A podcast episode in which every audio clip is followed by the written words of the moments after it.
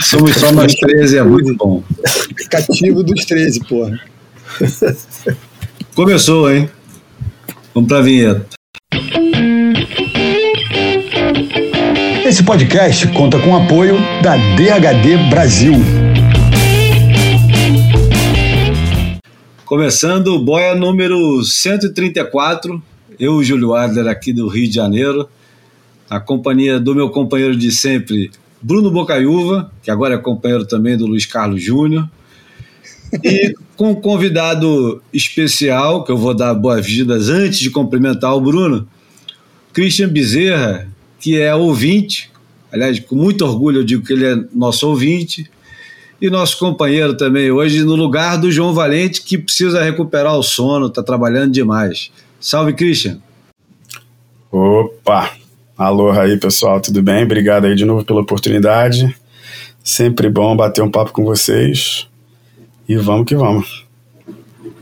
Viva Bruno! Como é que está sendo a como é que tá sendo a experiência de trabalhar na, na eu ia falar Globo, né? Mas é Globo Esporte, é Esporte TV, mas o mais legal de tudo, eu gostei muito, cara. Olha, que eu tenho implicância, você sabe que eu tenho implicância com essas coisas. Mas eu gostei muito do, do primeiro dia com o Luiz Carlos Júnior, achei que funcionou muito bem. Como é que foi a tua experiência? Tá tendo bom feedback?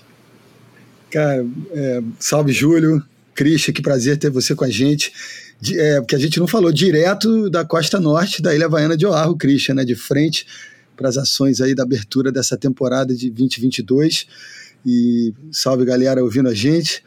Ah, cara, eu, eu, eu adoro essa a, a, engenharia de TV, cara. Eu tava com saudade. Dois anos é, longe de TV, é, trabalhando bastante, fazendo rede social, fazendo boia, fazendo outros projetos, mas sempre em casa, com a família, enfim, home office.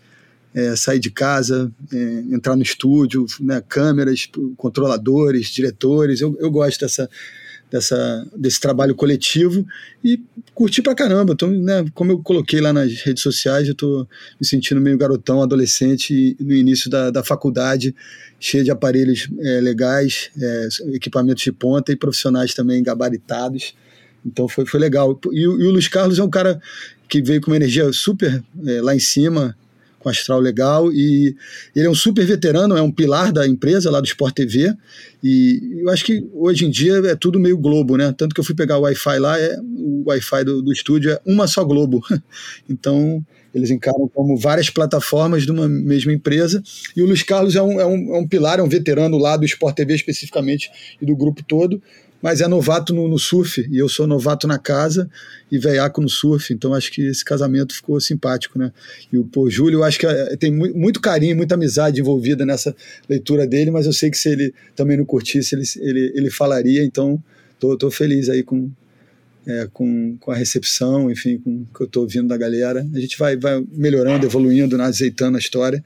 Então tem, tem muito para evoluir, mas já, já foi satisfatório. Agora é a minha cachorra é, fiscal de corredor querendo aparecer no boia, tá, galera? Desculpa aí.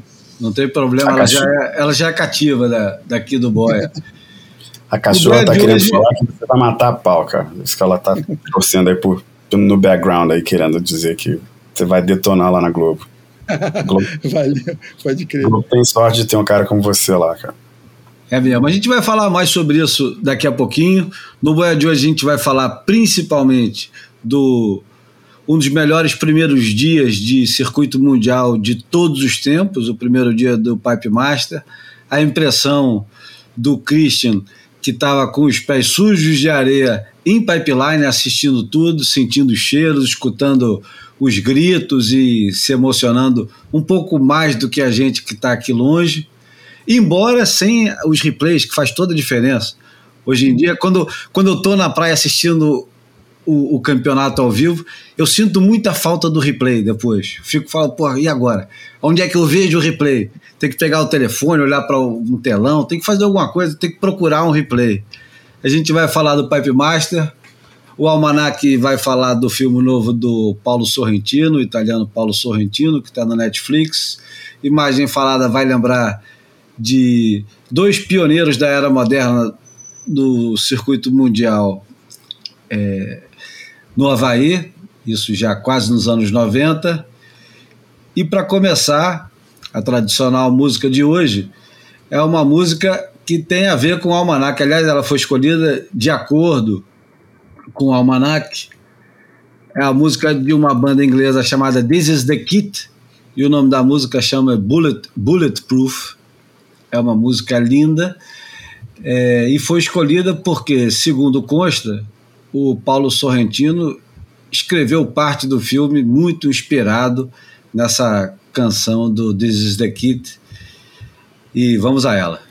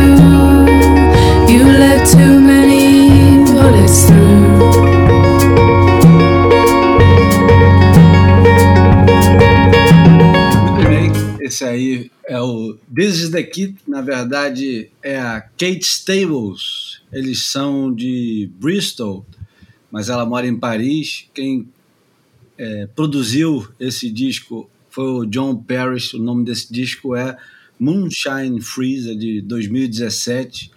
O John Parrish é um parceiro da PJ Harvey, uma das maiores e principais e mais fundamentais cantoras e, e ativistas da, da música, é, da música de forma geral, do rock, do rock moderno. Enfim, vamos começar o Boia falando direto sobre esse dia fantástico que foi o primeiro dia do. É engraçado porque eu tô tão acostumado a chamar de Pipe Master e agora ele não é mais Pipe Master, agora é Billabong Pro Pipeline e não é também, não tem mais o nome do Andy Irons. É, você tá com o Vou perguntar logo pro Christian, direto. Você tá com dificuldade com o nome também ou tá, tá fácil para você essa adaptação de chamar o campeonato de Billabong Pro Pipeline? Porque é sempre Pipe Master, né? Pipeline, né? Cara, a, a verdade é que a gente ficou sabendo dessa mudança. A própria WSL, eu acho, tipo, dois, três dias atrás. Eu acho que foi uma questão legal, porque a Vans, ela tem direito do nome Pipe Masters, né? É dela, é um trademark deles lá. Então acho que rolou uma situação que foi a nível legal nos bastidores, eu não, eu eu não sei exatamente como que foi. E, logicamente, a gente né, teve que receber essa instrução de é, nos referir ao, ao, a esse nome né, novo. Né. Mas é interessante, cara, porque se, se realmente isso foi verdade, a Vans. Eu não sei, cara, se eu fosse o pessoal de marketing lá da Vans, né, eu. Se eu, e eu sou dono do Pipe Masters, que deixe o nome Pipe Masters continuar sendo Pipe Masters, entendeu? Porque se um dia eles fizerem um evento né, físico, né, não, não digital, é, novamente, não sei, você não pode diluir essa marca, né, o Pipe Masters, né? Eu acho que vai dar chance para a Billabong criar, se ela né, vir a ser dona desse evento ou a, a, patrocinadora principal desse evento por anos e anos e anos e anos, aí não sei, acho que é uma, uma, uma perda de oportunidade aí a nível de marketing. Mas enfim, tô, tô viajando um pouco na goiaba aqui, mas, mas é, para tu responder tua, tua, tua pergunta, isso foi coisa que veio do nada há dois dias atrás, três dias atrás. Então eu, eu não tô. Acho que, é, do ponto de vista histórico, a gente tem, eu acho que todo o direito de se referir a, né, quando você olha para os números do passado, você vai ter que olhar para o Pipe Masters, quando você olha o, o pipeline na elite mundial, né? A gente fala, pô, o Gabriel Medina fez as últimas cinco das últimas sete finais do Pipe Masters, ele esteve presente. Esse ano, essa é uma versão do Pipe Masters. Né? Eu, acho que, é, eu acho que todo mundo há de concordar com isso, mesmo que tenha esse conflito, que eu acho que é, é muito mais do, desse ambiente do marketing, né? É, na verdade, foi um dia tão incrível que, cara, eu acho que tá todo mundo ainda, que nem a gente fala em inglês, né? Buzzing, né? ainda tá aquele buzz daquele primeiro dia que foi, caramba, muito louco. Foi, foi, foi incrível, realmente. A, a impressão de todo mundo, de, da audiência até os atletas, até o, o staff lá da WSL, todo mundo, o segurança, todo mundo, cara, tava todo mundo o que que tá acontecendo, cara? O que que tá acontecendo, entendeu? Foi, foi, foi realmente incrível, cara. Incrível, incrível, incrível. E né, eu acho que não, não foi uma questão de ser o dia, né? Eu acho que foi. Né, eu acho que muitos refletiram no que todos passaram nos últimos dois anos, né? Assim, foi tanto perrengue, cara, até mesmo com a instabilidade da, do tour, né? O cancelamento de 2020, as mudanças que, que foram propostas, as negociações, a, o produto que a gente está tentando né, executar e de repente começa assim, entendeu? Então, pô, foi foi é uma, foi, é uma, benção, foi uma celebração, cara. Foi uma celebração. E o mais importante de tudo, meu irmão, os caras botaram para baixo. Não tem um que você falar qual, meu irmão, todos botaram para baixo, uns foram mais estratégicos, né, que quiseram. É assim, cara, foi assim, ou você teve gente que ia para 10, quero tirar 10, não, não quero tirar quatro e, e, construir casa, eu quero ir pro tudo ou nada, porque tá muito bom. Teve gente que não, não conseguia aguentar esperar a boa, ia mesmo na que vinha, porque tá, todas pareciam que iam ser a onda da vida. E teve uma galera mais estratégica, entendeu? Vou fazer meu, meu, meus três, quatro pontos aqui, que né, não era. Três, quatro pontos significa um tubo bom, né? Um tubo seco, perfeito, mais um pouco pro inside, né? Não é uma bomba craca sem mão na borda ou, ou, ou saindo 10 minutos depois da baforada, que nem o né, Young.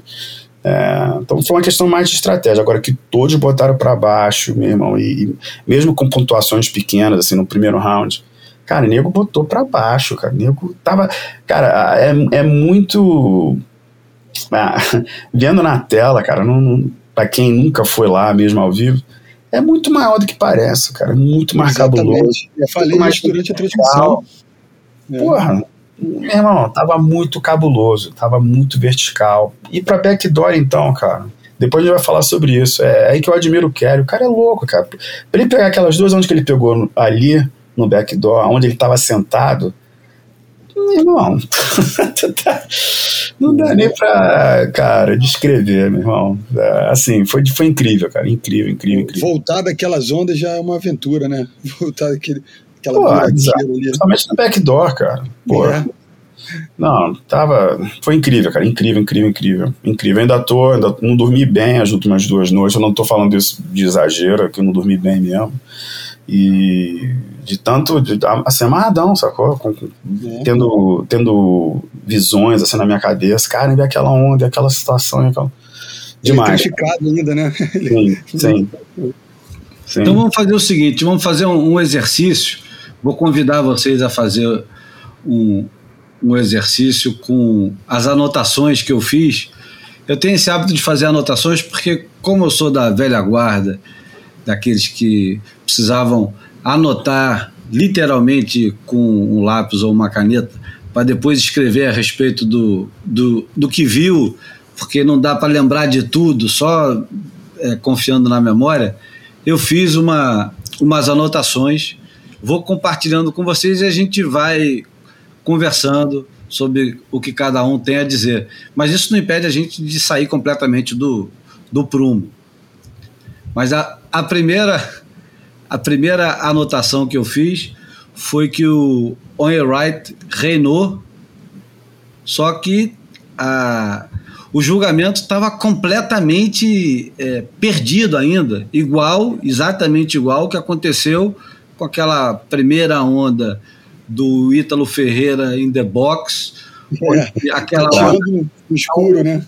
A onda era claramente uma nota 10 ou um 9 muito alto e os caras, porra, colocaram para baixo achando que iam ter muitas ondas daquele jeito. É, a primeira onda do Owen Wright, que é um 7, que eu acho que não é um, nem um 7 alto, para mim, se fosse no meio do dia, seria um 8. 9. É. Talvez, talvez o 9, acho que o 9 não. É um 8,5, um 8,5, acho que um tá 8 alto, um 8 alto, né? Um, entre é. 8,5 e 9, eu acho. É. Porque aquela sentadinha que ele dá no meio da onda, que, que ele dropa a onda sem muita dificuldade, quer dizer, sem muita dificuldade, sempre levando em conta que os caras são é, é, surfistas fenomenais, né? Então, é. porra, é, é, raro tu ver um cara despencando e, e, possivelmente quando despenca quase sempre é intencionalmente. Mas a, a colocadinha que ele dá, dando uma sentadinha no, no meio do olho da onda e caindo a placa na frente dele, pô, e engraçado, ele parecia estar com uma prancha pequena, né? Como é que foi, o, o Christian, como é que foi é, a impressão que nós tivemos na praia? É a mesma, quer dizer, não, na praia, no, no webcast, é a mesma que você teve da praia? Você ficou com a impressão que ia vir uma nota alta? O Owen Wright parecia um destaque do dia ou não dá para dizer isso? Cara, essa é uma pergunta muito boa, porque a impressão que você tem ao vivo é completamente diferente. Eu acho que, que você tem olhando os replays, os monitores. Tanto é que eu nunca dou nota ali na. Quando o nego vem reclamar de nota, pô, meu irmão, cara, só vou poder acho, falar que tá injusto ou não depois que olhar com calma, entendeu? Porque você erra toda vez, assim, é completamente diferente. Então, Quanto a essa, esse início de, de, dia, né, e aquela onda já de cara, acho que todo mundo ficou extasiado já, assim, cara, como assim, o que que houve? peraí, peraí, como, cara? Não dá pra dar 15 já no início do dia, entendeu? E aí, os caras botaram essa escala meio baixa, né, é, bem baixa, né, mas eu acho que foi a única vítima mesmo, assim, para criar qualquer tipo de não diria injustiça, mas controvérsia ou, argumento. Depois disso, acho que os caras ajeitaram a escala direitinho, fizeram mais justiça ao, ao, a, outras ondas, né? Porque realmente, cara, tava, tava, tava incrível. Eu concordo, teria sido uma nota maior se fosse no meio do dia, mas, cara, não é fácil ser juiz, não, cara. Os caras, considerando o trabalho dos caras, eu acho que dessa vez eles fizeram um trabalho legal, cara. Ah, cara, eu, eu fiquei lembrando aqui um, um, um momento uma vez em, em, Margaret River, que a gente estava filmando para o Ru na época, eu e Gabriel Rios, e estava rolando The Box. E a gente, em algum momento, precisava fazer uma pausa estratégica para fazer um lanche, trocar bateria, alguma coisa. E aí estava vindo o Owen. É, numa bateria, eu falei, Gabriel, vamos só deixar passar a bateria do Owen, a bateria seguinte não é tão pesada, porque vai que. E esse vai que veio veio um 10, cara. Veio, porra, eu sou um admirador do surf do Owen, até dele como pessoa também. Eu acho que ele, ele tem, tem atitude, tem, tem elegância, tem categoria, e, e, e nesse tipo de onda nem se fala, né, cara? O cara é, é, é muito destemido e, e, é, e é muito técnico também. Então, assim, eu. É, na hora eu pensei, algo, um oito elevado, enfim, o cara tá flertando, tá testando já o, o que que, como foi o briefing, né, a reunião dos juízes antes de começar o campeonato, né? Então, é, eu acho que acabou, enfim, ele classificado é o que interessa. Então, os caras acabaram, ficou claro, acho que para todo mundo que estava assistindo, que os caras estavam meio tateando, ainda frios, né? Com a caneta presa, né? É. Então, assim, eu acho que isso não comprometeu o resultado, mas que ele merecia um pontinho a mais. Eu acho que pô, é difícil encontrar alguém que não concorde com isso. Exato. Uma coisa que vale a pena a mencionar, né? O Owen, cara, ele tava lá na Austrália com a família, tava dedicado à família, tava tranquilão, entendeu? Ele veio, chegou sei lá, foi o quê? Terça, quarta-feira passada, retrasado. O que eu quero dizer é o seguinte: ele ficou internado em pipeline, entendeu? Treinando, treinando, treinando. Ele, ele usou, tipo meio Gabriel, assim, o cara é tão casca-grossa, tem uma experiência tão grande nesse tipo de onda e, e, e, a técnica que ele tem, que ele, ele, chega lá em cima da hora e faz o que ele fez, entendeu? Fácil. E a assim. primeira bateria dele não foi fácil, foi ele, o, o Zeke Law e o George Smith, que mora agora no Havaí. É, e ele dominou completamente a bateria. A bateria não teve a menor graça. A bateria foi toda do Owen. Eu acho que é, ninguém se aproximou dele. O Zeke pegou um, um mondinho ou outro, não foi mais nada que, que assustasse o, Owen Wright. É. E o Jordan tá com o dedo quebrado, né, cara? Pegou, acho que uma das ondas do campeonato, né? No segundo Até agora, a onda do campeonato. Eu acho que ele homenageou o Andy ali, com aquele movimento dele, porra, achei. E, e o drop dele, cara, foi muito parecido com aquele drop clássico do Andy em Chopo. Não sei se você lembra, meio, meio descendo assim de lado, assim, é. caindo na base, já projetando. Meio slide, meio, aéreo, meio aéreo, meio derrapada, é. né? A primeira coisa que eu pensei, isso vendo ao vivo, eu falei, caralho, eu vi o Andy Irons.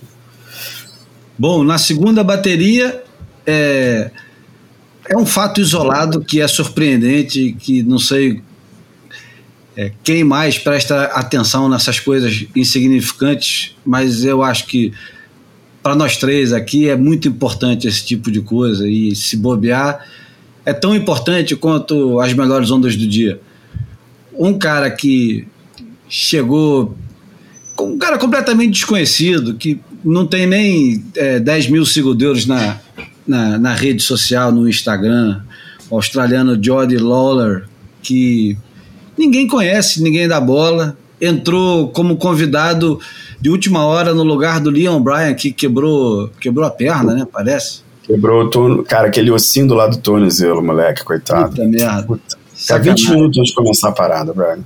Puta que ah, então é isso. Gente, desculpa eu interromper, porque eu, eu soube disso durante a transmissão e comecei a procurar na internet alguma, alguma notícia sobre a, a lesão do, do, do Liam. E não tinha nada publicado, parecia que não tinha acontecido, porque foi tão, tão recente que não deu. Nem a, nem a, a rede mundial de computadores, que é tão ágil, tal do né, é, tempo real, não rolou nessa, né? Ah, mas foi em cima da hora. Ninguém sabia. Eu, eu só sei que eu só soube o que aconteceu ali na hora mesmo, porque eu fui direto no, na equipe médica para entender o que, que, ele precisava, como é que tava e tal.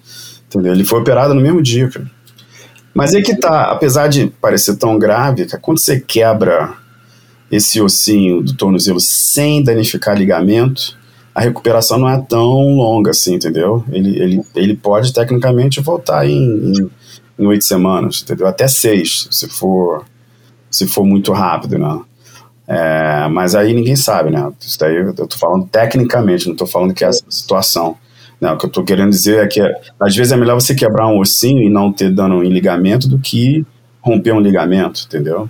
É muito pior você romper um ligamento.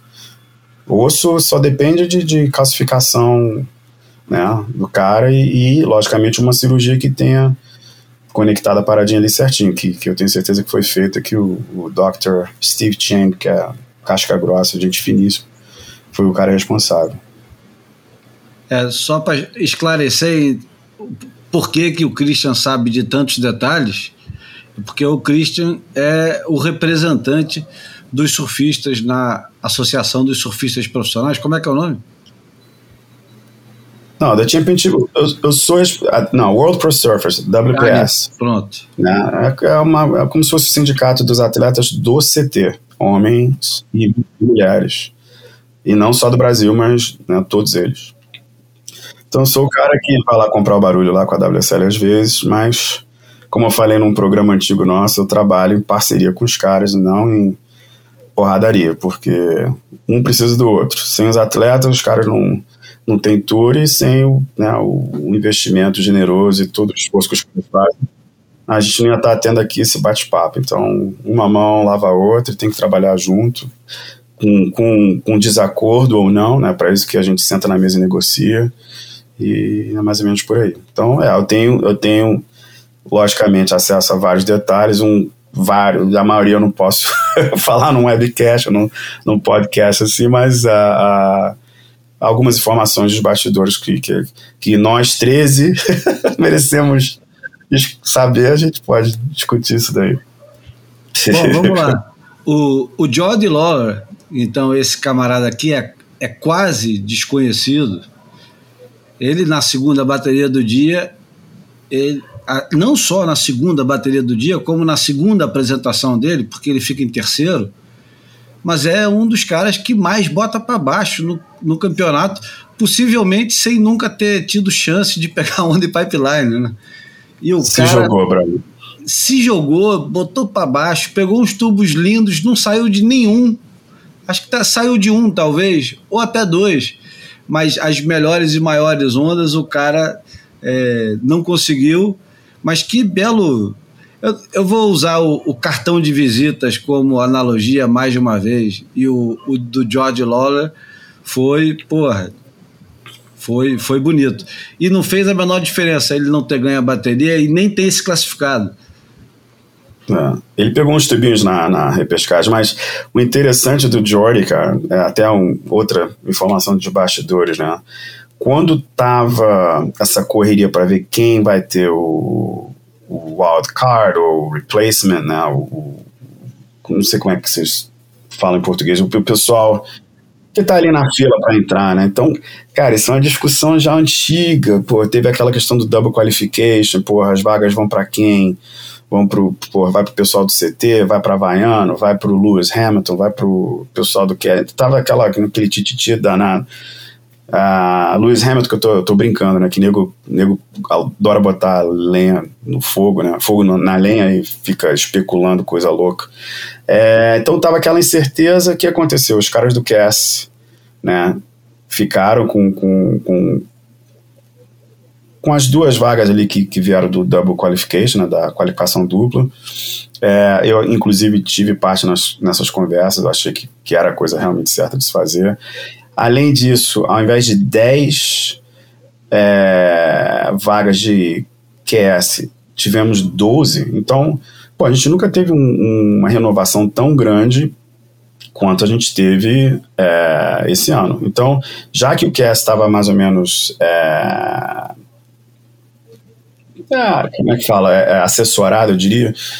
Eu, eu achava que a primeira que desse ali tinha que vir do próximo da fila do CT, logicamente, até porque eu represento os caras. E não é porque era o Caio. O Caio é. é entendeu? Eu, eu sou, eu, no meu trabalho eu sou suíço, eu não, eu não sou brasileiro.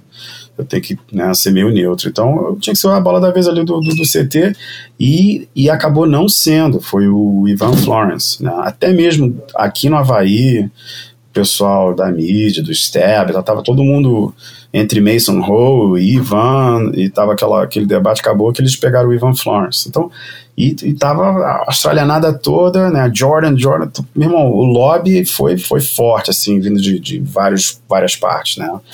Aí o Gabriel não foi, o Caio acabou entrando, né, é, e aí veio essa outra vaga, entendeu? E o Jordy né? Foi malandro, veio para cá, inclusive eu surfei com ele no início da semana em Sunset. Tava lá, cara, não tava nem só no pipeline, tava só no Sunset ali na dele, entendeu? Estava aqui para ver, né? O que, podia acontecer.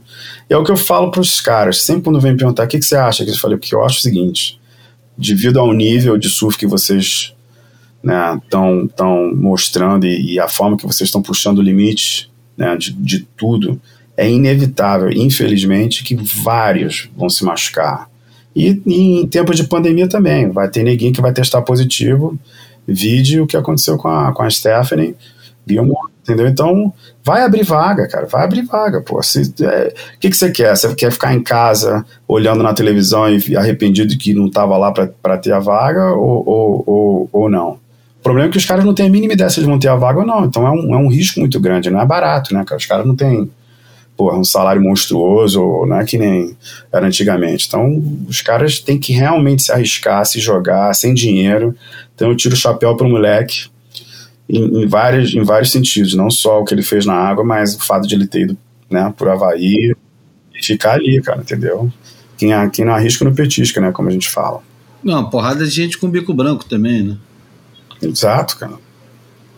Bom, Na terceira bateria, a minha anotação foi muito engraçada. Rasgando, rasgada de frango da codorna gigante. Estava me referindo ao Conor O'Leary. O, o Conor O'Leary surfou bem, achou todas as ondas certas, foi corajoso e tal.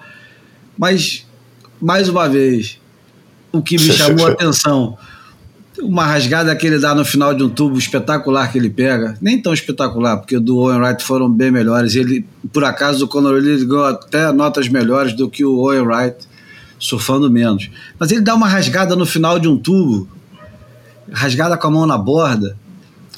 E, porra, cara, eu tô acostumado com os goofs australianos que eu cresci vendo. Quando eles saíam do tubo em pipeline, tô me referindo ao Tom Carroll, ao Luke Egan, era um chafariz de água quando os caras puxavam a prancha.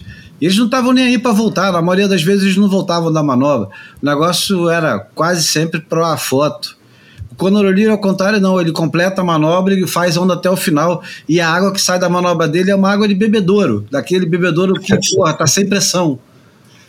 Eu, eu achei meio ridículo, cara. E, enfim, é, a, outra, a outra anotação é o ocaso do Morgan Siblet, né, cara, que do jeito que ele surgiu, aparentemente pode ser que ele suma, né, do, completamente, se ele não se apresentar em Sunset, por exemplo. Pode ser uma, um, uma ascensão e queda rapidíssima, né, como poucas vezes a gente viu. Enfim, não estou torcendo contra. Muito pelo contrário, acho ele um personagem interessantíssimo para o circuito. E tava lá o Caio Belli também na bateria. E, enfim, é, essas foram as minhas anotações. Quais foram as suas, Bruno, dessa bateria? Conor Lille, Caio Belli e Morgan Siblet. O, o, Júlio, como eu estava me preparando para também ir lá fazer o segundo turno da transmissão, eu não pude ter esse, é, é, esse gesto que, que eu costumo também fazer, que nem você. Eu gosto muito dessa plataforma física da anotação para depois desenvolver a análise. Né? Eu preciso ter essa, é, é, essa escrita, esse contato com seja a caneta ou o lápis, mas no papel, para dali ser um disparador para análise. Eu gosto desse suporte. Mas enquanto você falava aí do Morgan, eu fiquei pensando no Trent Munro, que era um cara que, enfim, foi é, top 5 do mundo ali, é, quando ele surgiu em 2001 como, é, como é, estreante, e inclusive foi estreante do ano e venceu no Brasil. Eu implicava com, com o surf dele. É, é, é uma Ele inspirou o, o Bottom Turn de Backside do Adriano. Eu sei, eu sei, eu ia até brincar isso. Desculpa, Adriano, se você estiver ouvindo o Boia hoje, aí do Hawaii, eu sei que você é um grande admirador dele, já, já confessou essa admiração, eles já tiveram um, um belo encontro e trocaram figurinhas sobre isso, acho muito legal. É, mas eu, eu, eu, implicava um pouco com, com o jeito dele surfar e, e com, com aquela ascensão meteórica que o colocou naquela temporada na vitrine e tal. Enfim, e, e, eu brincava, quando o Morgan surgiu no ano passado, eu vi muita semelhança com o surf do, do Santiago Muniz, irmão do Alejo. Me, me lembra muito aquela base aberta, é, muito comprometido com as manobras, muito elétrico, e enfim. É, mas eu acho que o Alejo é até um surfista superior, né? Então, é, eu, enfim, não, não, sou exatamente o admirador do surf do Morgan, não. E, então, é, eu acho que pode acontecer isso sim, porque a gente tem uma perna agora, vai que rola um, né, um sunset pesadão, ele não se adapta bem, é, e aí tem Margaret que pode ter um The Box, enfim, tem Super Tubos, que também muito, muito barrel, não sei exatamente, acho que ele, ele, ele rende melhor com aquele base lip, com aquela, com aquela entrega meio de, de um surf tradicional, rasgada, batida, floater, eu não vejo ele nem pode ser que o tempo me contradiga, mas o, nem é um, um, um tube rider de excelência e nenhum cara com, com, com essa base dos aéreos é, no nível do, dos top 5, top 10, né? Então, assim, eu, às vezes me aflige um pouco uma galera jovem que não tem esse principalmente esse atributo, porque eu acho que o tubo é rodagem, né? É experiência, é viagem, mas, porra, os caras mais novos que não dominam uh, os aéreos, eu, eu já coloco numa prateleira meio não exatamente a, a mais alta, né? Então, assim, é o, é o, que eu tenho a dizer em relação ao Morgan. Na bateria eu não, tive, não consegui ter tanta atenção, mas eu gosto da atitude do Caio nesse tipo de onda, sempre. Então, assim, fiquei feliz dele ter passado. Então, essa que é minha memória principal dessa bateria. É, posso ser breve, rapidinho, eu não vou comentar toda a bateria, não, mas nessa eu só vou fazer dois comentários rápidos. É, é, primeiro, quando você falou do Conor Lear, eu, falar, eu pensar que você ia falar, porra, o cara é o Stuart Bedford Brown da nossa época. é, mas ele, ele mesmo, ele tá pegando muito, ele pega muito. Inclusive, por coincidência, eu tava passando uns dias em Balina, que é uma cidadezinha ali do lado de Lennox Head, eu até tava falando pro Júlio, e quando o vento vira para Nordeste, né, que, porra, deixa tudo um shore ali, Byron Bay, a Gold Coast uhum. toda ali, porra, o Southwall, que é a, o outro lado de Balen ali, inclusive uhum. é o outro final da praia uhum. de onde vem o Colin Robinson. Não, é, e, e é, terra de Glen Winton, né? Isso, então tem, tem Evans Head de um lado, do outro lado da praia é o Southwall. Meu irmão, é muito perfeito, é tipo um The Wedge, assim, entendeu? E tava tanto o Conor como o Owen surfando ali uns dois, três dias, estava por aí que eles treinaram um pouco. Mas enfim, e ele vem também de cronola ali, de voodoo, aquela esquerda de voodoo, é, é muito preparo ali pra, pra pipe, cara, que é onde é um slab, assim. Então o moleque, o moleque tá pegando muito, cara. Ele tá pegando muito. O, o Caio, se tivesse uma placa, placa, que ninguém queira ir, a não ser o João Chumbinho e alguns poucos outros, o Kelly, para backdoor, ele ia ter tirado um 10 ali, um 9, porque ele tem esse, esse calibre, né? E o Morgan, cara, muito rápido, eu entendo o que você tá falando, vocês dois, assim, um pouco de receio se ele vai vingar ou não.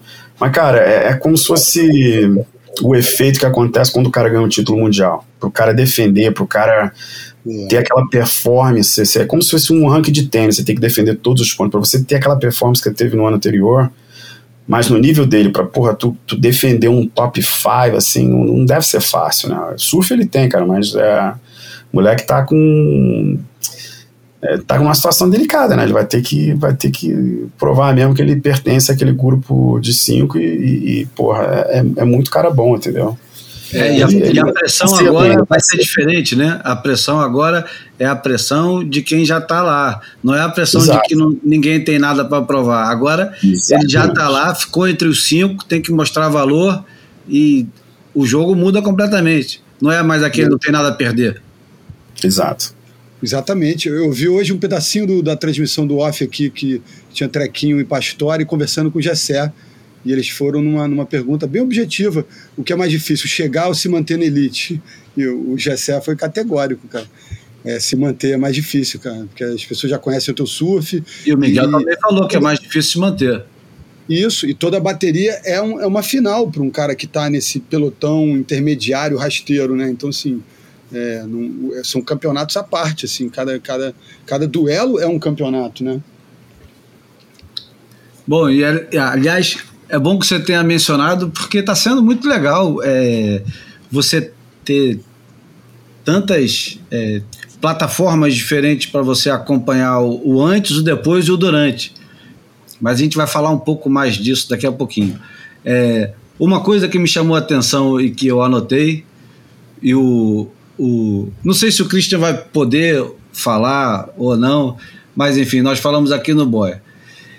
Pela primeira vez em muito tempo de WSL, o, os locutores estão com um compromisso agora de falar a marca que patrocina a patrulha da água no Havaí e, e o tempo todo, quando os caras se referem a, ao salvamento, eles sempre falam Hawaiian Water Patrol on a Red Bull de jet ski. Então, o tempo todo. A Red Bull, que foi uma marca praticamente banida do início da, da WSL, quando eles fizeram questão de proibir o boné, exatamente porque sabe que a única coisa que a Red Bull exige é o boné nas entrevistas e no pódio, etc.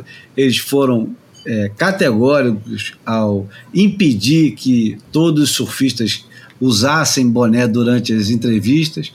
Agora eles estão em lua de mel, né? Eles podem, todas as vezes que aparece ah, o jet skizinho para fazer o salvamento, ou o que quer que seja, tá lá o, a Rosie Rod, é, o Ross Williams, o Chris Coté, que, meu Deus do céu, tem que ter uma paciência de Jó para esse camarada, e o Joe Torpel. Aliás, o Chris Coté, eu acho que é uma grande aquisição da WSL. Para quem achava que o Joe Torpel era uma coisa incômoda, chata e repetitiva, o Chris Coté dá banho nele.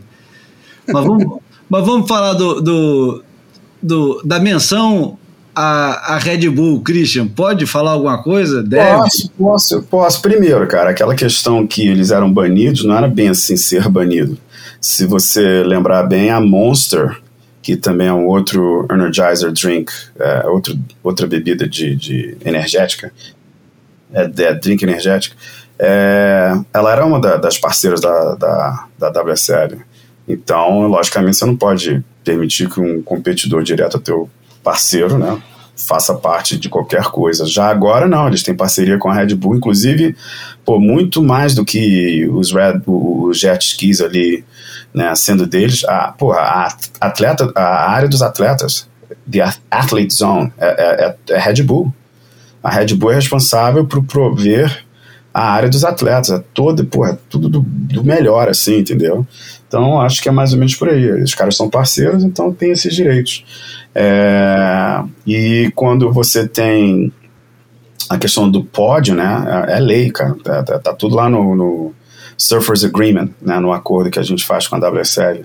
Né, você, você não pode sair botando qualquer boné ou qualquer é, garrafa né, de água ou de, de outro drink se, se entrar em conflito com algum dos parceiros. Isso é uma coisa que tem que ser checada, que senão dá pênalti, dá multa para os caras.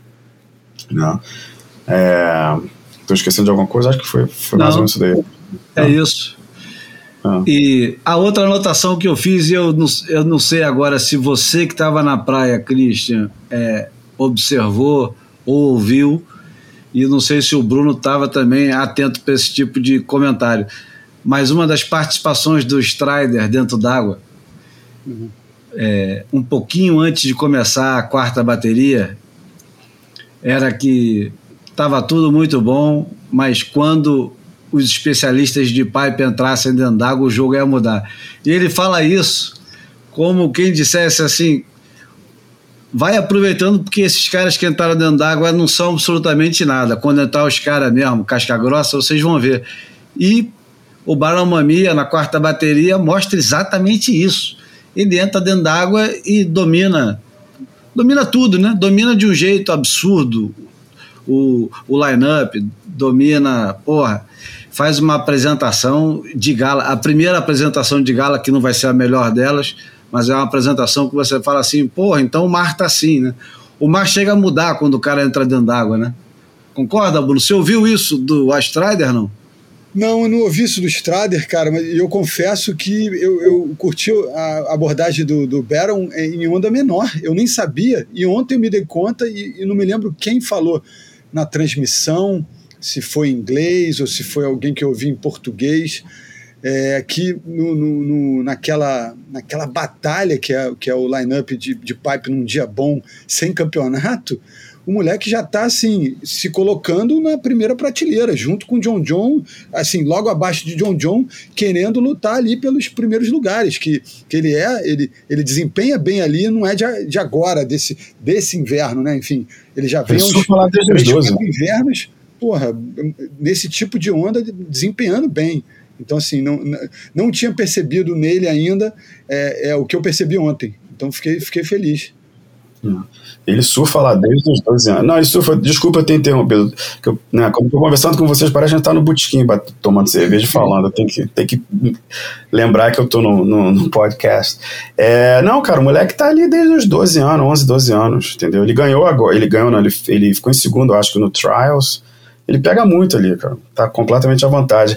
Essa questão do, do Strider, o que Neguinho falou na transmissão, cara, foi um dia tão intenso né? E, e, do jeito que foi. Eu não vi nem Hit Analyzer, cara. Eu não vi nada. Eu não sei o que que nego falou em, em nenhum tipo de transmissão. Eu não sei nada. Aliás, vocês provavelmente devem ter mais noção do que aconteceu em detalhes, assim, a nível técnico. Né, do que eu, porque o que eu vi foi o que eu vi ali de forma crua, ao vivo, né, não teve nenhuma situação controversa, assim, que eu, que eu tive que ver Hit Analyzer, ver replay para ver se foi uma nota ruim ou, ou boa, entendeu? É, foi tudo muito tranquilo, assim, foi só, cara, a intensidade mesmo da situação que rolou. Então, não sei. E um, uma coisinha final que eu ia falar para vocês, que eu esqueci de falar antes. O Chris Coté, cara, eu vi uma vez ele tocando. Ele, ele é músico, né? Ele toca bateria, guitarra, toca um monte de coisa. Mas quando ele toca bateria, ele é igualzinho o Phil Collins, meu irmão. Lembra do Phil Collins, quando era carequinho, assim, com óculos? Ele é igualzinho, cara. Ele é muito igual. Eu chamo ele de Phil Collins, inclusive. Ele, ele dá risada. Bom, o, o Baromamia é, simplesmente foi o. Eu escrevi que ele foi o Barão Vermelho. Na bateria seguinte, Ítalo Ferreira, Callum Robson e Miguel Tudela. É, a única coisa que eu escrevi foi que o, o Ítalo deu sorte e competiu para passar a bateria. E o, o Callum Robson se jogou de um jeito também, como se quisesse mesmo mostrar: meu lugar é aqui, né? Foi, pô, e o, e o Tudela acabou acertando e tal. Eu, eu achei o, o, o Ítalo tímido. Ele botou para dentro de várias ondas e não conseguiu sair. É, eu esperava um Ítalo bem mais dominante, um Ítalo esperando o momento certo para brilhar. É, eu fico com medo dele é, ser um pouco aflito demais para essa condição de pai, mas espero que no homem a homem o, o, o negócio se conserte. Você Cara, eu, fico, eu fico com a impressão um pouco de que ele construiu e uma, uma inteligência emocional e esportiva que meio que às vezes não, não, revela tudo numa situação dessa de estreia aí, sabia?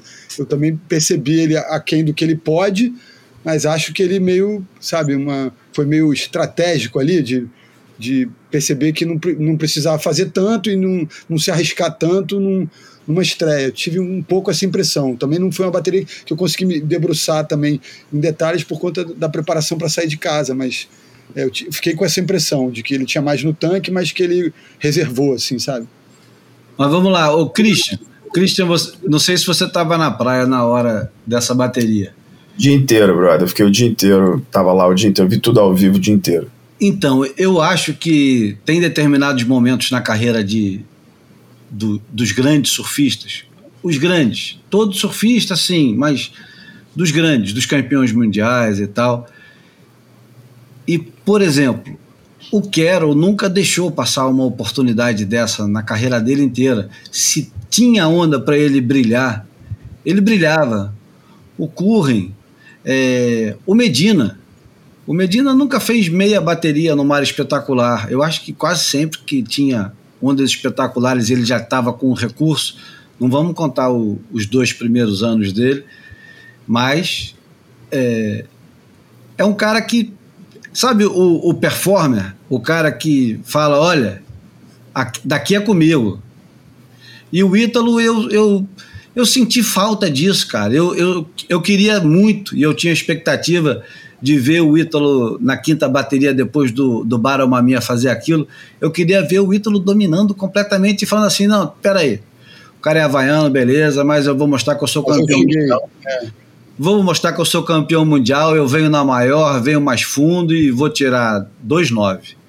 E não foi o que aconteceu o destaque ficou muito mais com o Karen Robson se jogando e o Miguel Tudela também se jogando do que com ele. Ele passou a bateria, mas às vezes passar a bateria não é tudo. É claro que, porra, se você reduzir o argumento a o que interessa é passar a bateria, aí tudo funciona. Inclusive a bateria 6, o Felipe Toledo passou assim: o que interessa é passar a bateria. Beleza, ganhou a bateria, mas fica aquela fica aquelas reticências, né? O, o Christian, da areia, você teve essa sensação assim que o Ítalo podia ter dado mais? Não, cara. Eu acho que teve aquela hora ali da. Mais ou menos, inclusive na bateria do Felipe também. Tava vindo onda, sim, mas não com a mesma frequência que, que a gente estava tendo nas outras baterias, né? É, eu não sei se foi uma coisa estratégica também, eu vou, vou, vou arriscar só o que eu preciso para passar, porque ele sabe que ele pode fazer a nota que ele quiser, a hora que ele quiser, entendeu? Por exemplo, nos treinos eu vi ele, porra, pegando várias ondas, sacou? Eu tava ali no crowd infernizando porra, vinha de uma bomba, já, já, já quase não erro se viesse outra mais aberta, ele ia de novo.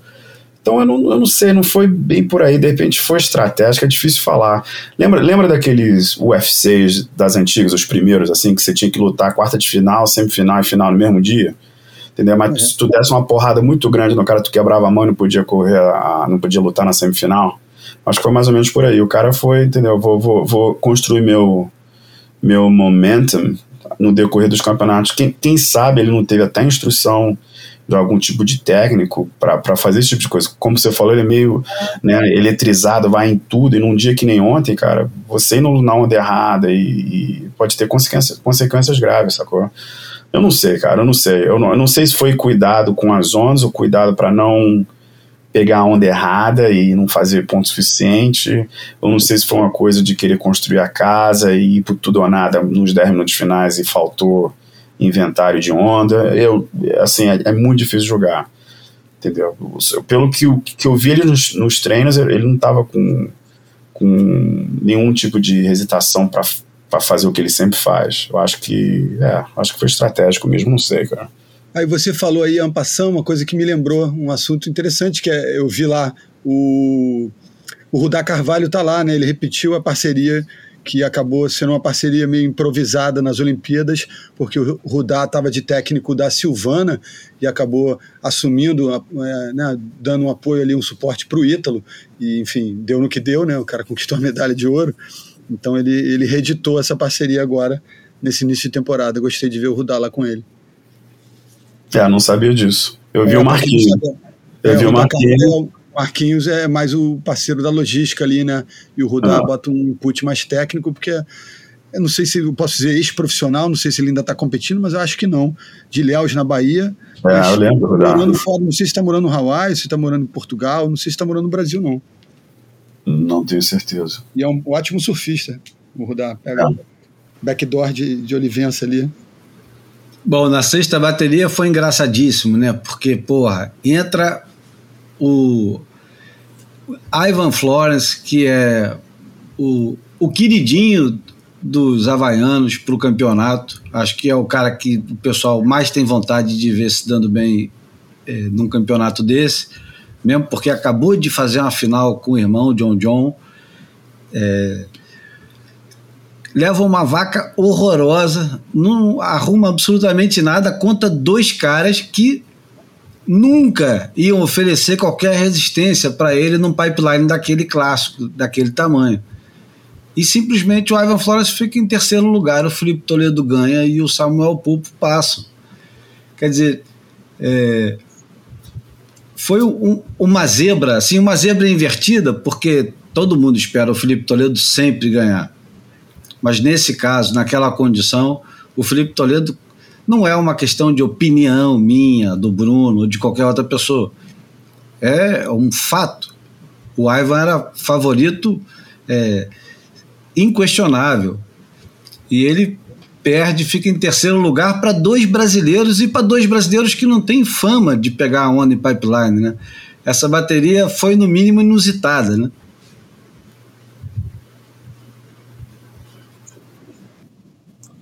Não, é muito semelhante, muito semelhante que eu, que eu falei com, né, com relação ao, ao, ao Ítalo. Foi uma hora ali que o mar ficou meio. Não vinha com a mesma constância, entendeu? Quando vinha boa, boa. Vinha as bombas de vez em quando, mas não, é, não era aquela certinha que, ah, olha só, entendeu? Tava meio loteria, assim, para pegar a boa mesmo, que te dar um 10, entendeu? Ele tentou e se arrasou, Ivan. É, cara, o fato do cara ter feito, acho que foi o quê? Foi menos de 0.3, foi 0. alguma coisa. Reflete o que eu tô falando, entendeu? Pô, mesmo, o cara, mesmo se fosse reto um dia com onda, ele ia fazer mais ponto que isso. Então, acho que foi um momento ali. Essas duas baterias, elas realmente, infelizmente, não, não ofereceram o que as outras ofereceram a nível de onda, né? É, o Felipe mesmo, cara, se tivesse uma placa para backdoor daquelas assim nojenta que tava vindo de vez em quando, ele ia. Ele iria e ia tirar notão, entendeu? É, o Samuel foi lá e, pô, se jogou também, fez o trabalho dele. Acho que tirou um 3, alguma coisa, que não foi um tubão, mas mesmo, foi uma placa, assim, ele foi, sacou? É, tava difícil ali, cara. Eu achei meio, meio difícil. Eu vou, sem querer ser diplomático aqui, eu vou, eu vou culpar um pouco as condições para comparar com as outras baterias. Eu vou, eu vou mais ou menos culpar a, as condições. Agora, é lógico, sempre tem um ou outro que, mesmo naquelas condições, iriam detonar, entendeu? Porque, não sei, eles iriam. iriam pois é, eu estava muito atento. Eu estava muito atento ao que estava acontecendo e na quarta bateria tem o, o Barão Mamia fazendo o que fez e na sétima bateria o Sete Muniz é, fez o que fez e que aliás podia eu escrevi a minha anotação da bateria do Sete Muniz é assim set Ho porque ele estava muito é. mais para é. Michael Ho do que para Tony Muniz é verdade muito mais para um surfista de pipeline do que um sanceteiro ali, né?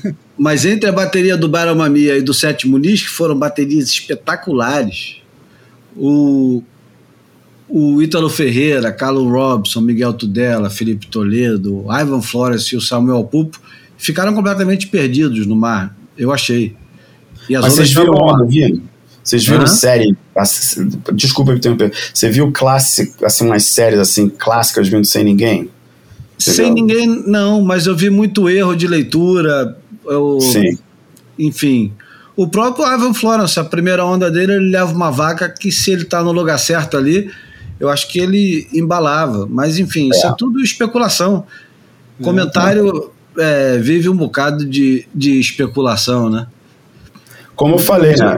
Você, como eu falei, já que vocês viram na TV, viram replay, viram vocês, estão muito mais inteirados do que eu ali ao vivo, acredite ou não, porque é muita coisa acontecendo, entendeu?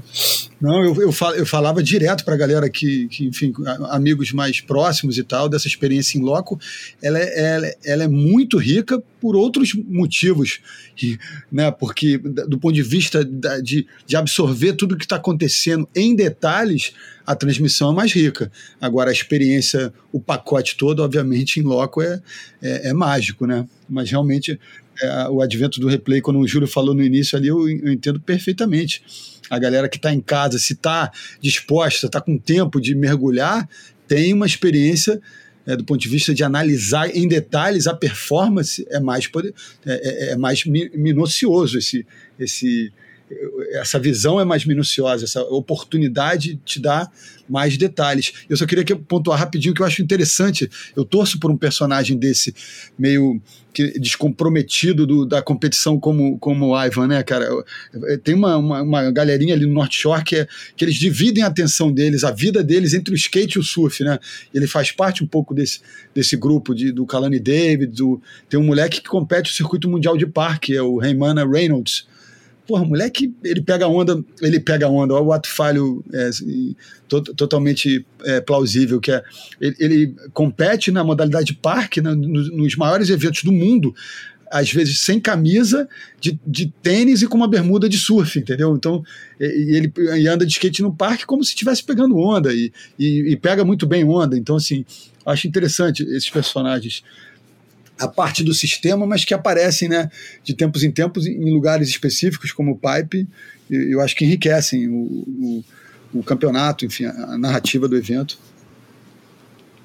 Bom, falando da bateria 7, então, bateria 7 do 7 Bulis, é, foi uma das melhores baterias do dia até a bateria que foi a bateria do dia do Jack Robson com Kelly Slater. E a gente pode até incluir também a do John John com o João Chianca, que são praticamente baterias homem a homem, né?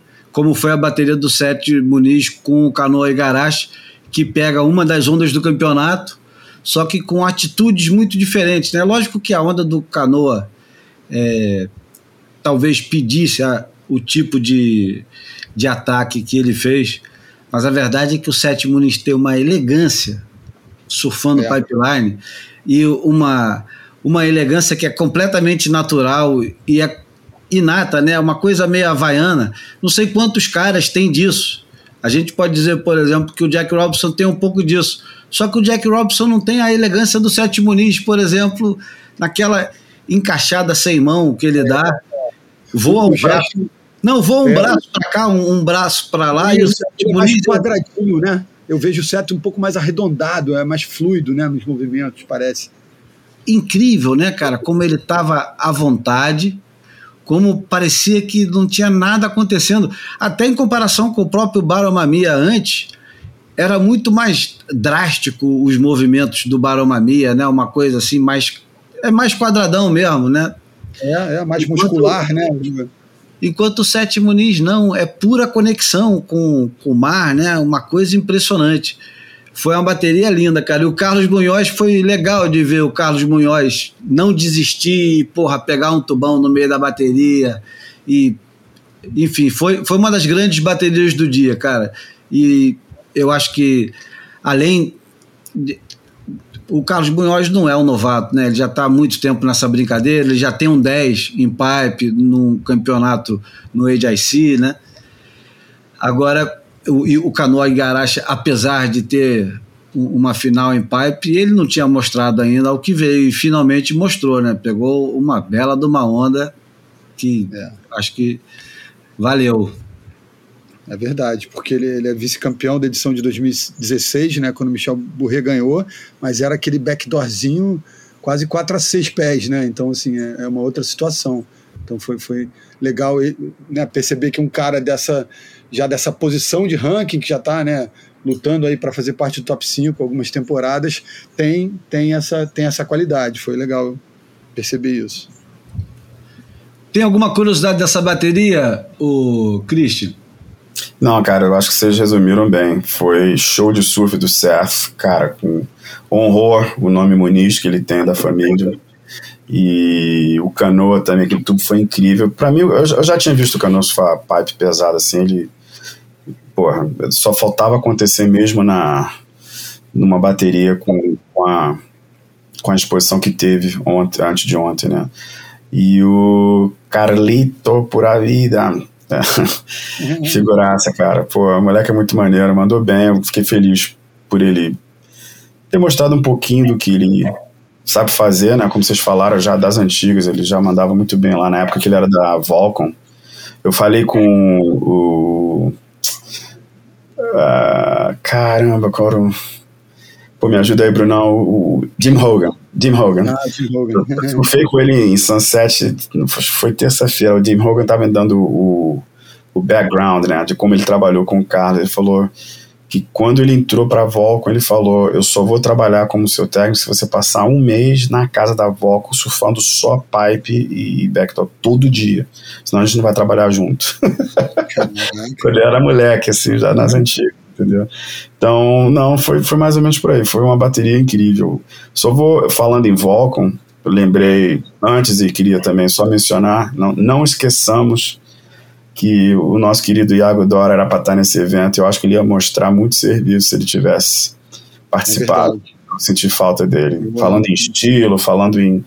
Porra, eu acho que ia ser aquele. Eu espero que ele não esteja escutando o programa ou Leandro, mas eu, ia ser o evento que ele ia vingar não, é muito. É verdade. Porra, muito bem lembrado por, por, por, por esses motivos mesmo pelo, pelo estilo, pela postura e como ele, ele vem construindo essa, essa relação de intimidade com o Pipe de uma maneira que é, é bem da, da, da, persona do Iago, né? Com, com humildade, mas é, perseverando, né, cara? Você vê ali, ele sempre, é, ao longo da, dos últimos, sei lá, cinco, oito invernos, o cara ele, ele fica na, na, na, segunda linha, mas ele vai na segunda linha e pega onda boa e faz os clipes dele, então, é, porra, é, um, é um cara que faz falta e imagino que o Julinho pense parecido, né? Porque a gente tem essa relação próxima e, e, e, e com razão de ser, né, cara? Porque além de uma figura humana é, muito especial, é um tremendo surfista, né, cara? Produz uma, umas cenas de uma plasticidade rara, né, cara?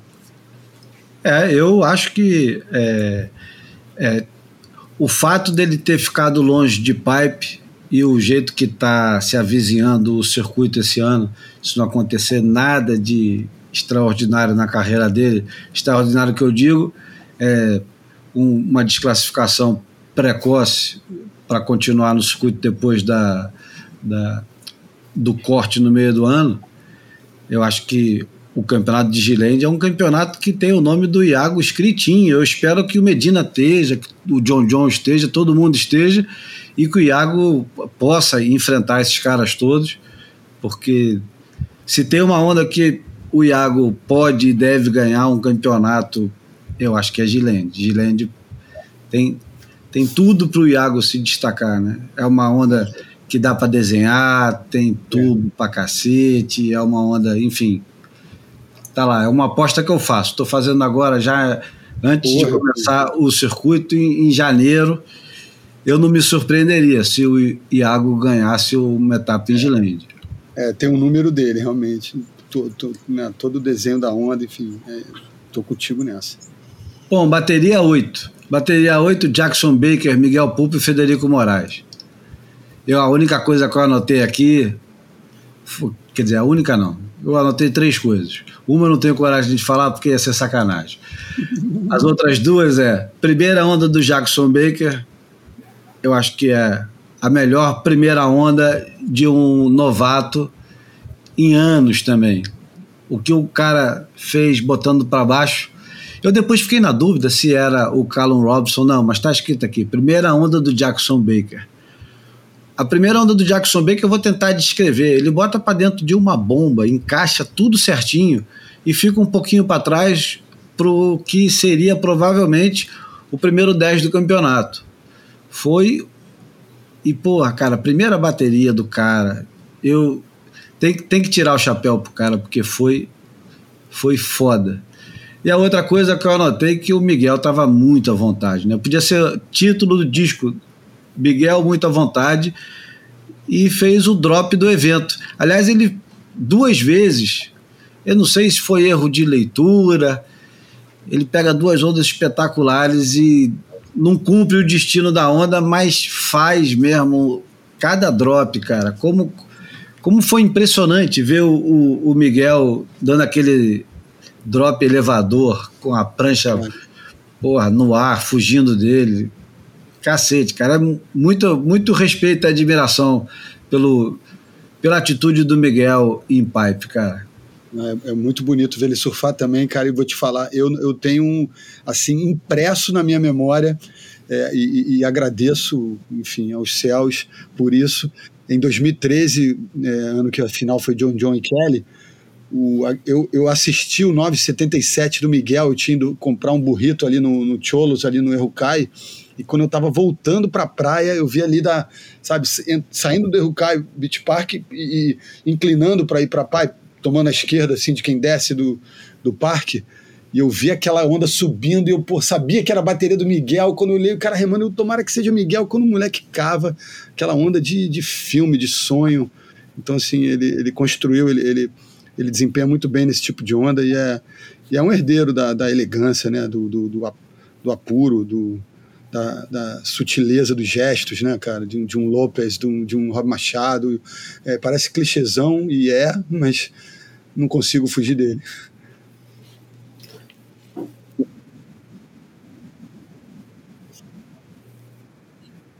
Cara, foi. Realmente foi incrível, assim. Ah, tava os australianos ali no palanque, tudo, né? Não daria não que eu fico na área dos atletas ali. Cara, todo mundo. Aliás, todo mundo falou: caralho, cara, que aquela gritaria, né? Realmente a atitude do moleque foi, foi incrível. A técnica dele também, cara, foi muito, por muito pouco que ele não saiu, né? Mostrou serviço. Agora, se vocês tivessem perguntado para mim os top, é, top 3 momentos do campeonato do dia, top 3, o drop do Miguel foi um deles. Eu nunca vi ao vivo um drop que nem aquele. Nunca, nunca, nunca. E depois o tititi de todo mundo, dos gringos, dos todo mundo. Meu irmão, será que o drop do Tom Quero nas antigas foi, foi igual? Não teve nada parecido. Ever. Nunca. Entendeu? Nada nem parecido. Ah, foi muito sinistro, cara. Foi muito sinistro. Muito sinistro. Foi uma das poucas coisas que eu voltei para olhar de novo. Né? Eu não vi Hit Analyze, eu não vi nada, mas esse, esse drop eu, eu, eu, eu, eu tive que ver pelo Hit Analyze só para ver o drop, cara de novo, de novo, e não fiquei vendo assim umas 500 vezes. Falei, tu é louco, meu. Bom, cara, isso tem um valor, né, para ele como surfista, junto aos seus pares, né, de, de, enfim, de entender o que, a capacidade do cara, né, e a devoção ao, ao, ao ofício ali, mas não é mole não, meu irmão. Remar com aquela atitude, tirar as mãos da borda naquela bomba, daquele jeito, meu irmão, é realmente para poucos. É, né, que ele tem aquela reputação de estiloso, né? Jerry Lopes. É, é, suave, né? Desculpa, cara. O Jerry Lopes, nem nos sonhos dele, ele ia conseguir fazer isso, cara. Pô, nem se ele tivesse nascido agora. Não, sei, não. Cara. O esquema dele era diferente. O Miguel se joga, cara. O Miguel, sangue no olho. De, de calminho, tranquilinho. Ele não tem nada. Nada, nada, nada. Sangue no olho puro. E para quem não sabe, o, o, Jackson Baker, enquanto não compete no circuito mundial, dirige carros de entrega lá na Austrália, não é, Christian? É, aí faz os bicos dele, né? De Newcastle, ele, de Merryweather. É, ele, cara, ele, na verdade, eu conheço inclusive o pai dele. Ele, cara, uns 3, 4 anos, assim, quando ele ainda tava no Castle, ele era bem osa, assim, desses que gosta de beber um pouquinho, entendeu? Era meio, meio pesadinho e tal. Cara, ele, ele parece que se disciplinou ano passado, retrasado, e entrou, cara, entrou no tour. O Alex foi bem. o bigode. É, bigodinho. Entendeu? ele, ele, ele é um menino bom, cara. Engraçado ele. Bem, bem Ozzy, bem. Ele resgata um pouco daquela. Uhum. daquele espirituosa que, que eu acho que está faltando um pouco. Bom, isso nos leva à bateria número 9, e se quiser, a gente pode até condensar as duas. Não, vamos condensar, não. Porque Desculpa, bateria... só um parênteses aqui, Julinho, só um parênteses. Eu, eu, não falei do Frederico porque eu acho que a gente, ainda, a gente ainda vai falar da repescagem. É. Vamos, falar da, vamos, falar da, repescagem bem ampassando, porque eu acho tá que. É... Porque caso a gente não falasse da repescagem, eu ia mencionar que um dos tubos mais, mais alucinantes do dia foi o dele na repescagem. A forma que ele posicionou a prancha, cara, placa que quebrou na frente ah, dele foi é. muito lá na frente. O, drop isso, foi muito vertical, né? Drop vertical, posicionamento, a placa, a outra placa que veio depois foi muito lá na frente, ele deu uma ajeitadinha assim. Né, no, tem um monitor na, na, lá na área dos atrás que você dá para ver os replays, assim, mas geralmente eu nem vejo porque eu tô vendo tudo ali ao vivo. Esse eu vi, eu falei, caramba, como que o cara né, conseguiu pegar aquela outra placa, né, ajeitando a prancha um pouco. Eu achei técnico e um dos melhores tubos do dia. Entendeu? Mas, mas enfim, só queria mencionar isso para não, não, deixar de, de, de, dar mérito ao Frederico, que pô, mandou muito assim no decorrer do dia. É, eu sou eu sou adepto às vezes do quando não tem nada de bom para falar, não fala nada. E, e, a bateria foi uma, uma negação dele, pelo menos nessa aí. Na, no segundo round, o que salvou foi o, o, essa onda espetacular mesmo. Mas eu vou te dizer que o Jorge Laura, né, daquela bateria, não passou por tão pouco, mas por tão pouco. Não que eu não torça pelo Federico também, mas é que aquele cara estava tava possuído, ele merecia. Enfim, vamos para a bateria número 9, que foi o John Florence João Chianca e Jadson André. O cartão de visita do João Chianca, como gosta de dizer o Bruno Bocaiúva, João Victor Chianca, né? Foi o cartão de visitas daquele mesmo que o cara entrega sorrindo, né? Olhando nos olhos, né? John John, segura esse aqui que é o meu cartão de visita.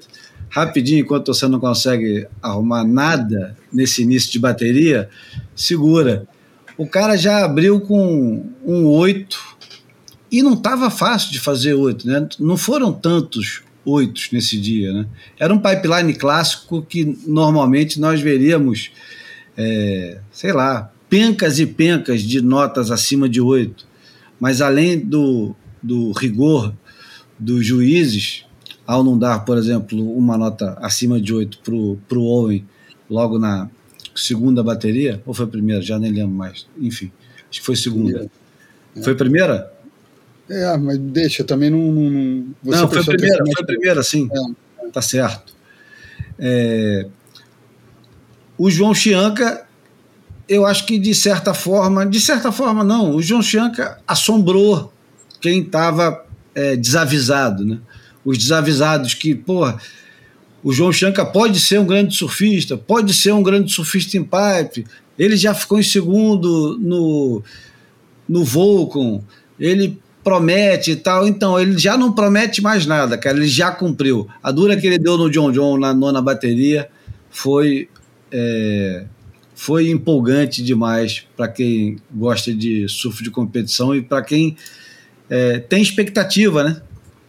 O John John depois, é claro, que ajustou o tempo dele com as ondas. Achei que ele foi absurdamente mal jogado nessa bateria. Achei que pelo menos uma onda dele é, era acima de nove. Mas, enfim, o, a apresentação do Chianca e a já esperada porra louquice do Jadson durante a bateria, botando para dentro de e para baixo de tudo quanto era onda que se movia na bancada, é, foi uma das baterias mais empolgantes do dia, né? É, foi, foi pô, lindo de ver demais, né? O, os movimentos do João naquela primeira onda, né, cara? A, a, cavada com a mão na borda e depois aquela acelerada sem a mão, pô, parece um, um cara criado naquele ambiente, né? Eu sei que ele já algumas temporadas que ele se dedica e, enfim, e, e Saquarema oferta isso para o surfista, né, cara? Ter uma experiência com onda oceânica, mesmo que seja fundo de areia, a turma que vem de lá tem esse apetite, tem essa, essa desenvolve essa intimidade com o risco, né, cara? Com, com essas placas que vão despencando na cabeça do sujeito e o moleque lida com aquela situação é, é, é muito bonito de ver é, porque tem, tem aquela coisa dele meio explosiva, elétrica, mas tem tem categoria, tem técnica, né, cara? Então, assim, ele não é só explosão, ele é técnica também, ele é técnica refinada. É, é olhando para essa perna das cinco primeiras etapas e, e, e né, entendendo como opera o João, como, como surf dele, a capacidade dele, cara, eu não sei não. Esse moleque pode fazer um estrago aí. Agora, o problema é que na terceira rodada ele tem um, tem um, um duelo aí com, com, com o filho do Robin, como um, tem uma turma que chama ele, no Jack, é, que vai ser, pô, eu, olhando a terceira fase, né, do ponto de vista do equilíbrio, eu vejo essa, se não a, a melhor bateria, uma das baterias para não perder mesmo. Né? E que pode dar para qualquer lado, mesmo Exatamente. sabendo que o Jack Robson é, é. é muito superior a ele, é, aparentemente, por experiência e tal, mas o, eu acho que não existe surpresa nessa história aí. E não existe favoritismo. Tem um leve favoritismo pro Jack Robson, mas a gente fala disso mais para frente. Christian, e, e na praia? Na praia não, vamos lá. Você estava na área dos surfistas. Qual é, que, é mais ou menos, que é mais ou menos na areia ali. Cara, foi foda, meu. é, eu, né, eu não estava desavisado, eu estava avisado né, do que, que o John Shanka poderia aprontar, mas é aquela história, eu tava mais curioso, né? Porque, porra, camisa do CT, né? Não é uma camisa do, do, do, do QS, é uma camisa do CT, na vitrine mundial, porra, você tá na elite, primeira bateria, já com John John. Caramba, não deu nem tempo de ficar pensando muito, já começou com ele fazendo o que ele fez, né? É, o John John é o John John, não, não adianta nem, nem, nem mencionar nada. Eu acho que o João, depois que ele mostrou, cara, é, eu não ficaria surpreso de jeito nenhum se ele ganhar do Jack Robson, porque se você pensar no Jack Robson no passado, ele foi inconstante pra caramba, entendeu? Quem sabe essa inconstância ou inconsistência não, não, tem um, uns bumps né, nesse ano. E se amanhã for o dia, eu não sei não, cara. Acho que o João pode dar trabalho, né? E o nosso querido Jadson, cara, puta, foda. É exatamente o que você descreveu. Se o critério do, do, do, do dia fosse raça, o Jadson ia ter botado uma galera em combination pelas duas baterias que ele correu. Só que, cara, raça não, não ganha bateria, né? Você tem que realmente pontuar. E para pontuar tem que fazer o que os outros estão fazendo. Então, infelizmente, ele ele não conseguiu as notas, pegou uma bateria pesada mesmo, mas na, na segunda fase eu acho que daria para ele ter passado, mas enfim, é o que é e vai ser incrível ver essa, essa, essa terceira fase e a bateria do, do João com, o Jack Robson. On paper, como a gente fala em inglês, é, é a bateria, de longe, de longe. Bom, na bateria 10, a gente tinha Jack Robson, Kelly Slater e Luca Messinas. É, é, é uma bateria que, depois do que tinha acontecido já durante o dia, todo mundo se perguntava, né? O que, que o Kelly Slater, com quase 50 anos, é capaz, o que, que ele pode fazer para surpreender a gente? Será que ele é capaz de, de dominar um pipeline desse, como ele dominava há pouco tempo atrás? Porque na verdade não tem tanto tempo assim que ele e o Andy Irons estavam disputando palmo a palmo, literalmente, palmo a palmo, cada mãozada dentro d'água, é, quem era o rei da porra toda em pipeline. Quem é que mandava mesmo em pipeline quando começava os 30 minutos de bateria? E o Andy Irons, repetidas vezes, é, colocava o Slater no lugar dele, ou seja, no segundo lugar, né? Às vezes no terceiro e às vezes até no quarto. Exatamente. mas, o Slater, mas, mas, o Slater era o cara que estava dando mãozada dentro d'água, disputando quem era o fodão do Barro Peixoto.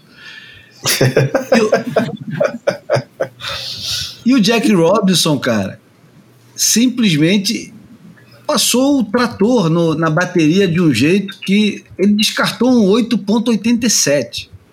Num dia onde a gente teve pouquíssimas notas acima de 8, eu nem vou contar quantas foram, mas eu não me surpreendo se, for, se foram é, próximas de 10, que é muito pouco, se a gente pensar que foram 16 baterias, né? 16 baterias, sendo que dessas 16, não, todas as baterias, foram 16 baterias com três surfistas durante 30 minutos dentro d'água. É muita chance de fazer nota acima de 8. E o Jack Robinson nessa bateria faz duas notas acima de 9 e descarta um 8,87. O Slater surfa o suficiente para passar em segundo, porque o Lucas Messinas, apesar de ter surfado bem, não estava à altura de uma disputa dessa. Ele, porra, colocaram o Lucas Messinas no meio de uma disputa entre dois gigantescos naquele tipo de onda, né? Então, porra, ele podia ter ganho outras baterias, como por exemplo a bateria do, do, do Felipe Toledo, o Luca Messinas, né? Mas ele estava entre o Kelly e o Jack Robson na melhor bateria do dia. E o Kelly não se fez de rogado e pegou uma onda para backdoor num dia de pouquíssimas ondas do backdoor, né? E ele não pegou uma onda pequena para backdoor, né? Foi uma, uma onda com tamanho respeitável, né? Com direito a rasgada no final e tudo. É, teve grito na praia, Cris? Porra. Grito na praia não teve, não. Teve com o Jack Robinson, mas com, com, com o, Kelly, cara, uma coisa que tem que ser mencionada aqui, que eu não sei se passa na transmissão, provavelmente não, aonde ele senta para poder pegar uma onda em backdoor que, que realmente não estava vindo, só, só vinha a placa, assim, horripilante, entendeu? Você, porra, você quer estar. Tá você quer estar tá lá no South Shore para não, não, levar na cabeça, né? Ele o que ele fez é incrível, cara. É incrível. Ele conseguiu pegar aquela onda ali embaixo, embaixo mesmo, né? E, e não foi só um oito, não, foram dois, cara. Foram, do, do, foram dois ondas, foram duas ondas com backdoor, alucinante. Entendeu? É, realmente, cara, é, assim, eu não tô nem falando da idade dele, tô falando do que ele fez só por si próprio, já, já foi é, desumano, né? E, e é, realmente o cara prestes a fazer 50 anos não, não, é desumano, cara, não é, não é, não é humano. eu não sei como, eu não tenho adjetivo para qualificar a situação. Me impressionou muito o Luca, viu? Moleque, moleque é tinhoso, cara. Ele, ele moleque, moleque pegou muito. Você vai lá foi um dos caras que mais pegou onda ontem, assim, quantidade, onda legítima, assim, de fazer um dropzão no crítico, botar para dentro, sair. E os peruanos, se botar junto os dois peruanos, cara, o Miguel Tudela na repescagem também, pegaram muita onda, meu irmão. Os caras pegaram muita onda, assim, à vontade, à vontade, à vontade. Perderam nos detalhes, assim, ali na. Quer dizer, ele, o Luca perdeu nos detalhes na, na, na primeira fase, e, e, enfim, eu fiquei, eu fiquei muito impressionado. O Jack Robinson, como eu falei antes, né? Cara, realmente foi o melhor do dia, né? Com as duas ondas, surfou demais vai pegar o João amanhã. Vai que ele de repente usou os dois nove que ele deveria de uma vez só. Você não vai precisar de umzinho contra o João, entendeu? Ele roda. então, é. tudo é possível, tudo é ele possível. Tira, é um 9 e um 5, o João tira dois oitos e uau. tudo é possível, cara. Tudo é possível. O nível tá muito lá em cima, muito lá em cima. Os caras os caras estão lá em cima.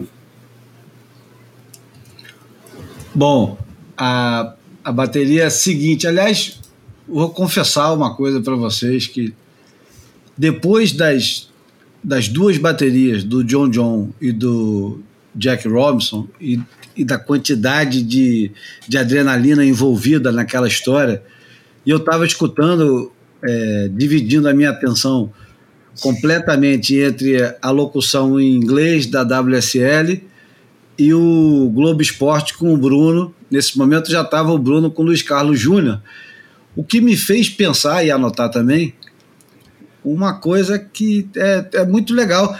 A gente aqui no Brasil já tinha antes com o ESPN, com o Renan Rocha, com o Edinho Leite, é, a terceira oportunidade, né? a terceira tela. Tinha o português e o inglês da WSL e tinha a oportunidade de uma outra é, locução em português. Quando entrou o depois da Claudinha Gonçalves e do, do Charado Bruno, quando entrou o Luiz Carlos Júnior e, e, o Luiz Carlos Júnior e o Bruno, eu fiquei desconfiado. Eu falei, porra, Luiz Carlos Júnior, né? Não pode dar certo esse negócio, cara. É, dos locutores que fazem futebol, é um dos que eu menos gosto. E, pô, isso não é demérito nenhum, é gosto pessoal, isso não faz a menor diferença mas vê-lo sendo escolhido para fazer o surf, eu falei, porra, caramba. E o Bruno, quando entra, entra nervosão. Eu me lembro, você entra titubeante, né? E é. o, o, som meio falhando e o cacete. Eu falei, caramba, cara, porra. E agora? Deixa, deixa eu escutar esse negócio melhor. Aí diminuí o, o inglês e aumentei o português.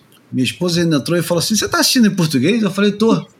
Não acredito. Eu, Estranhou? Não, não, eu vou, eu vou assistir. Muito carinho pelo amigo, porra. Não, não é só carinho, né? É, é uma torcida e também uma torcida por um novo momento. Claro. Porque é, você poder trabalhar agora ao lado não só de um cara que tem esse, esse prestígio todo dentro do Globo Esporte, mas também poder daqui a pouco, eu não sei quando que eles vão entrar, mas você vai ter o Adriano de Souza, que eu acho que vai ser um dos melhores analistas que o, o esporte pode ter, e eu estou me referindo ao esporte de uma maneira geral. Eu acompanho bastante coisa, mas eu acho que o, o, o Adriano, se ele se soltar para falar o que realmente ele acha e não ficar se controlando muito para falar o que o pessoal quer ouvir, mas falar realmente a verdade do que ele acha, ele pode se tornar um dos grandes analistas esportivos de de sempre, de, de agora, de parar e ouvir, vamos ouvir o que ele tem para dizer, independente do jeito que ele fala, porque ele tem um conhecimento do jogo absurdo. É, absurdo. E vai ter também o Lucas Chumbo e o, o, o Alerro. O Alerro a gente já pôde experimentar ouvi-lo durante a Olimpíada, foi, foi correto, falta ainda muito traquejo para ele. E vai ser legal ver o, Bruno com o Luiz, e, porra, quem sabe o Adriano, com mais o Lucas e o, e o, e o Alejo, sendo puxado um pouquinho mais, e de preferência, espero, espetado para poder falar de verdade o que acha, que eu acho que promete bastante. Vai ser muito mais interessante e talvez muito é, menos chapa branca do que a transmissão em português da WSL. Enfim, isso era um parêntese para dizer que na bateria 11 e 12, a bateria 11, o Ita 1 Ewing, o Colorandina, o Colorandino e o Macalane DeVolt, é, a minha atenção ficou muito mais em ouvir do que ver. E foi.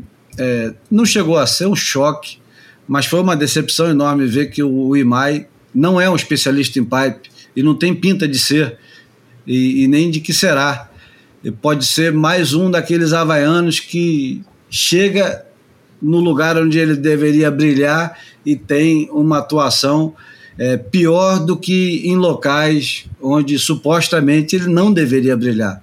Isso aconteceu com. É, como é que é o nome do Keane? Keane assim. Não, assim. Isso é. aconteceu com o Charles Sutton lá atrás, isso aconteceu com o próprio John Shimuka, porra, que Deus o tenha. Isso pensei aconte... no John Shimuka agora, enquanto você falava dele, pensei muito do, no Shimuka. é, aconteceu com tanta gente, cara, que, que vinha e você falava, pô, no Havaí esses caras vão ser.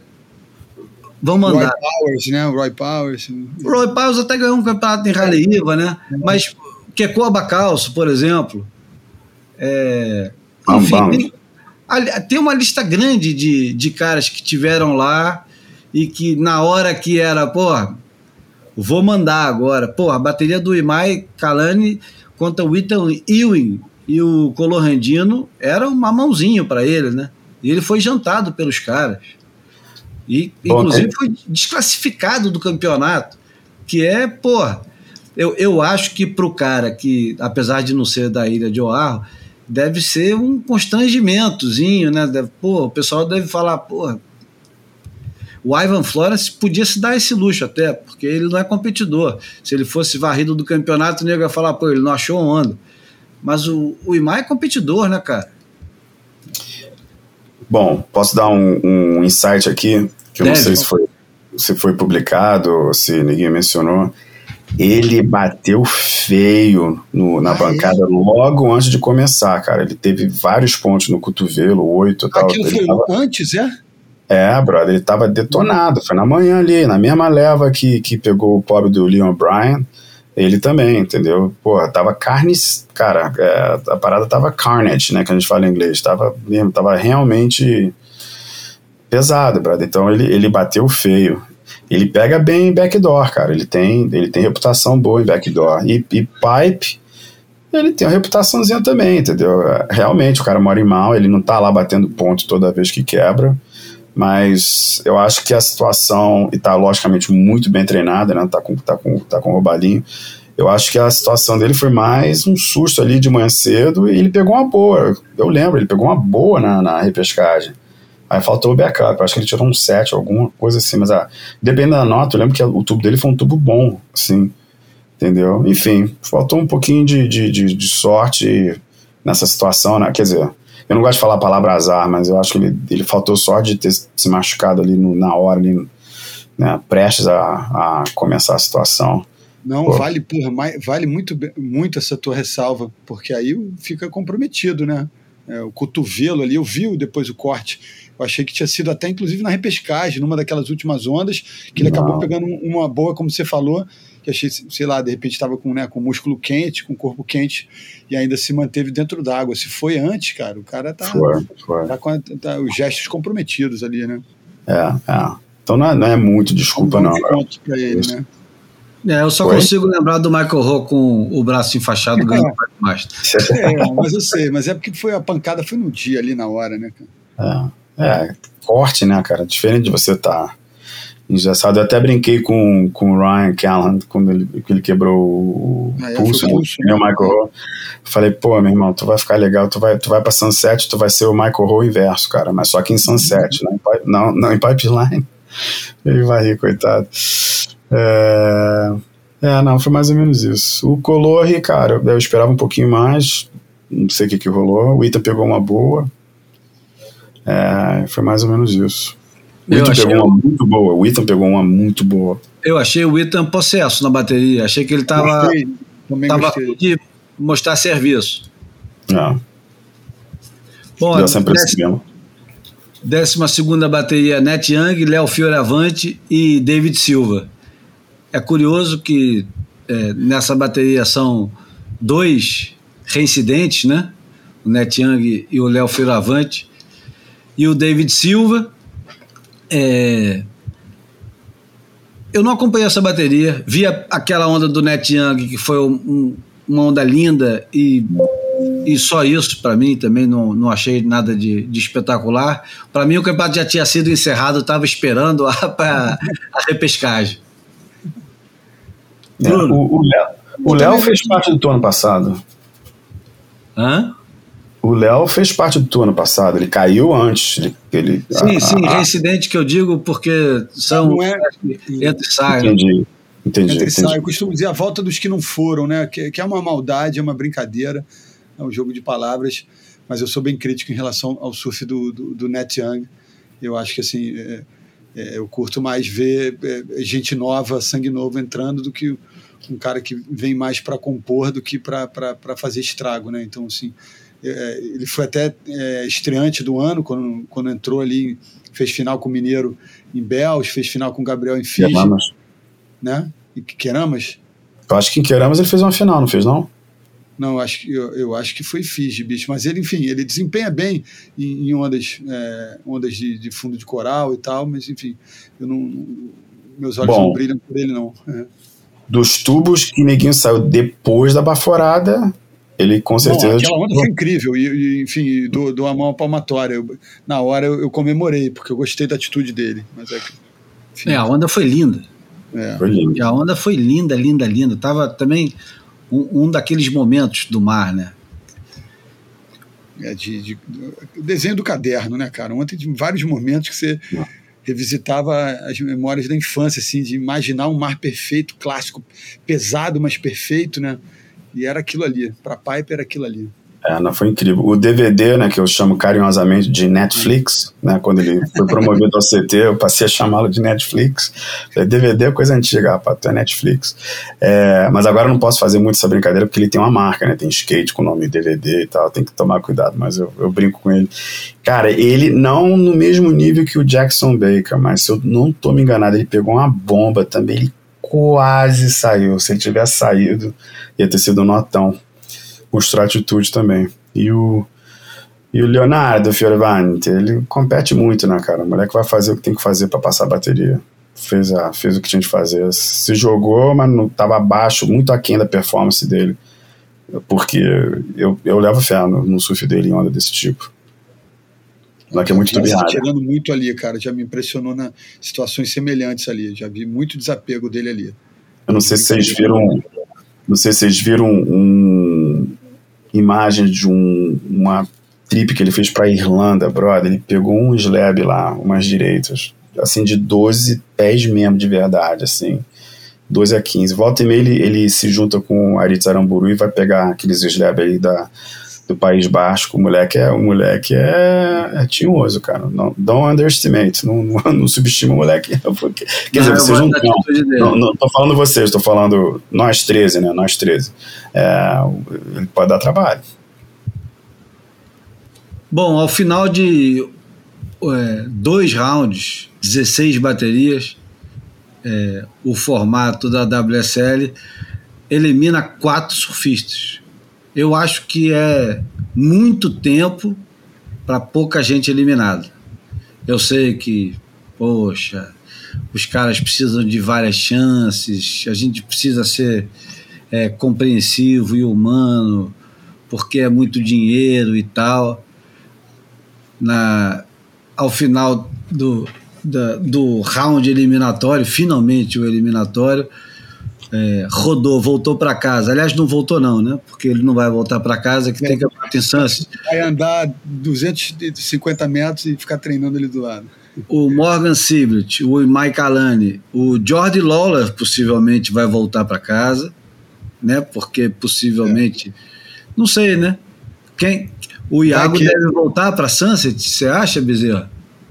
Não tenho a mínima ideia, cara. Não, não, o Iago acho que não, cara. Nem, nem não volta pelo que, que ele é, disse lá, era coisa de, de dois meses e pouco. Mas o, o, Ryan Callen não volta para Sunset. Cara, pode ser. Ele está em, em, processo de, de, de ter essa, essa luz verde, entendeu? Não foi vetado, tiver, mas também não foi confirmado. Se tiver uma volta, o George Lawler perde, né? Se bem que, é, é, inclusive, tem a chance de outra pessoa se machucar. Tá arriscado ele correr Sunset, né? É, eu acho que vale a pena estender. Claro, duvido que ele volte. Aí. É. Duvido que ele volte. Até porque Já ele deve ganhar. jogar, meu amigo, é. Ah, duvido é, que ele volte. Até pelos testes. Até pela questão do do, do, do, do, do, do Covid, cara. Se alguém testar positivo, ali nos cinco dias que, que tem que ficar de isolamento, ele, ele entra, entendeu? Espero que isso não aconteça, mas é uma possibilidade. Bom, então eliminados Morgan Siblet, o Mike Alane, George Lawler e o Jadson André. O que nos leva às meninas. A gente não pode esquecer de falar das meninas. Não. Porra, não, não. Momento histórico, porra. Foi o grande Então, foi, foi a grande. O, a grande estreia das meninas numa etapa finalmente em pipeline.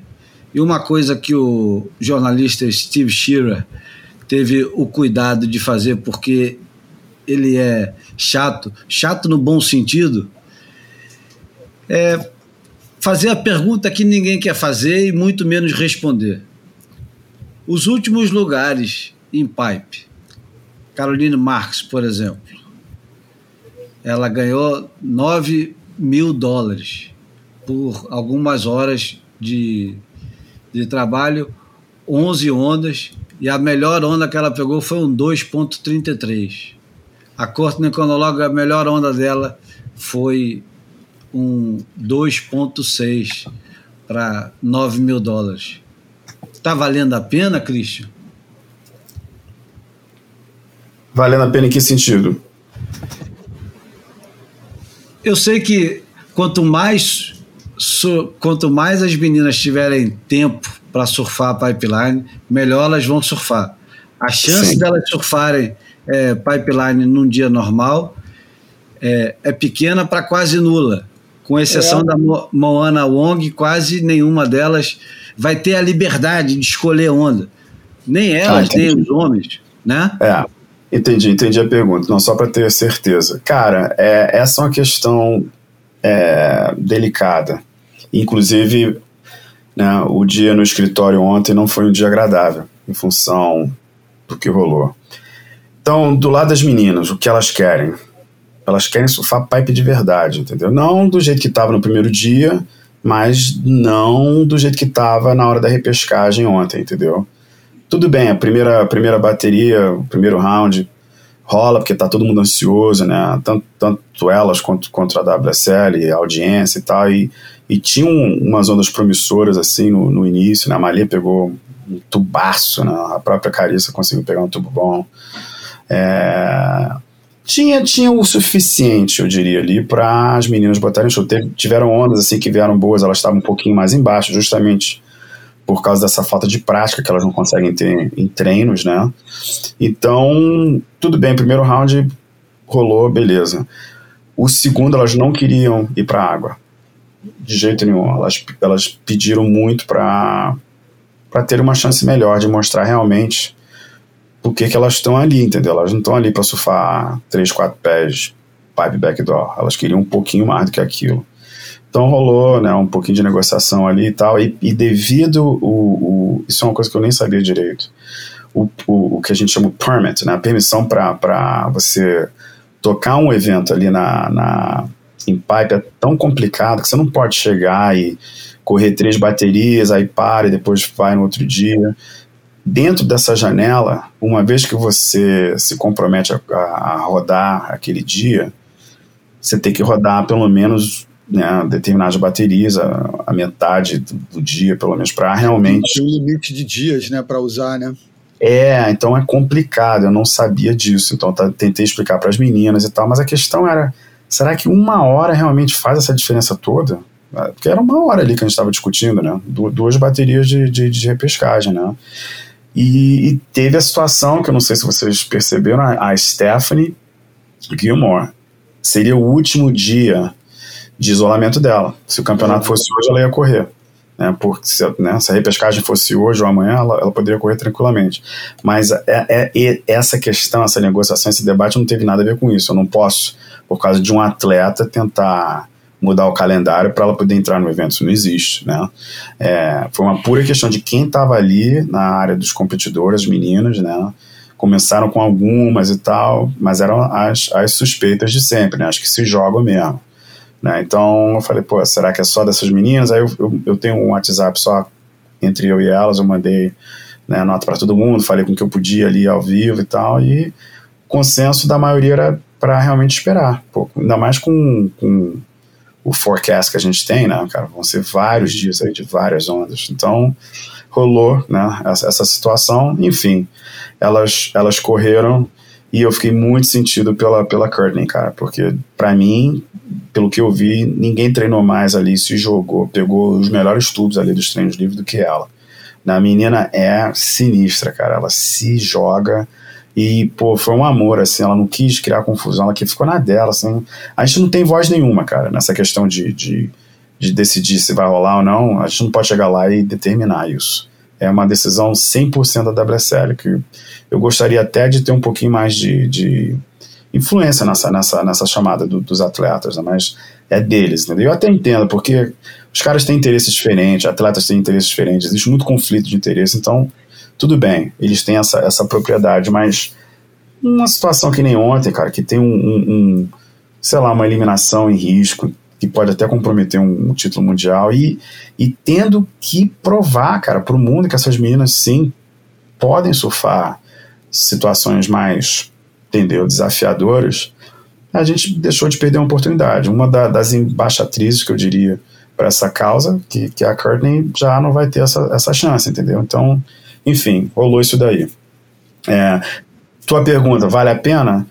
Cara, vale, cara. Eu acho que vale. É uma questão de, de ter expectativas não tão altas, né? né? Porque elas ganham a mesma coisa, que elas têm que fisiologicamente serem iguaizinhas a nós e, e surfarem uhum. do mesmo jeito, sabe? É a mesma discussão do, do Big Wave Tour, entendeu? É, eu acho que elas podem sim oferecer um show legal na condição certa. Ontem apesar de estar menor, estava inconsistente, cara. Você, você dá um. Cara, você tá duas remadinhas fora do lugar, é complicado ser ali atrasado. Tu não vai fazer a tua nota. Tu vai mostrar que tu se joga e vai, vai, vai bater na bancada e não vai arrumar nada. Entendeu? Ali para elas tinha que ser tudo ali calculado. Então, com, com uma condição que tivesse mais consistência e oferecendo mais oportunidades, elas iam mandar bem, eu acho, a maioria delas, ou, ou boa parte delas, entendeu? Enfim. Foi o que foi. Eu acho que, cara, tem um, tem um quê de leviano um pouco nessa pergunta, sabia? Porque, assim, existe uma, uma dívida histórica, e eu uso essas duas palavras juntas, entre aspas, é, de, de, oportunidades para as meninas. Então, assim, é, é um pouco leviano imaginar que elas possam ofertar para o público o mesmo tipo de espetáculo, tendo esse tempo de, de, de, caída em pipe muito reduzido em função do, do crowd selvagem que, que tem lá quando, quando o pipe está rolando com, com, esse tipo de condição. Né? Então, assim, eu acho que é uma construção, é um caminho. E, e, elas estão no começo desse caminho. Então, exigir delas é, é, uma atitude, uma entrega semelhante a deles, é, tem, tem um quê de covarde, sim, eu acho. Então, assim, não sei se estão entendendo onde eu estou querendo eu chegar.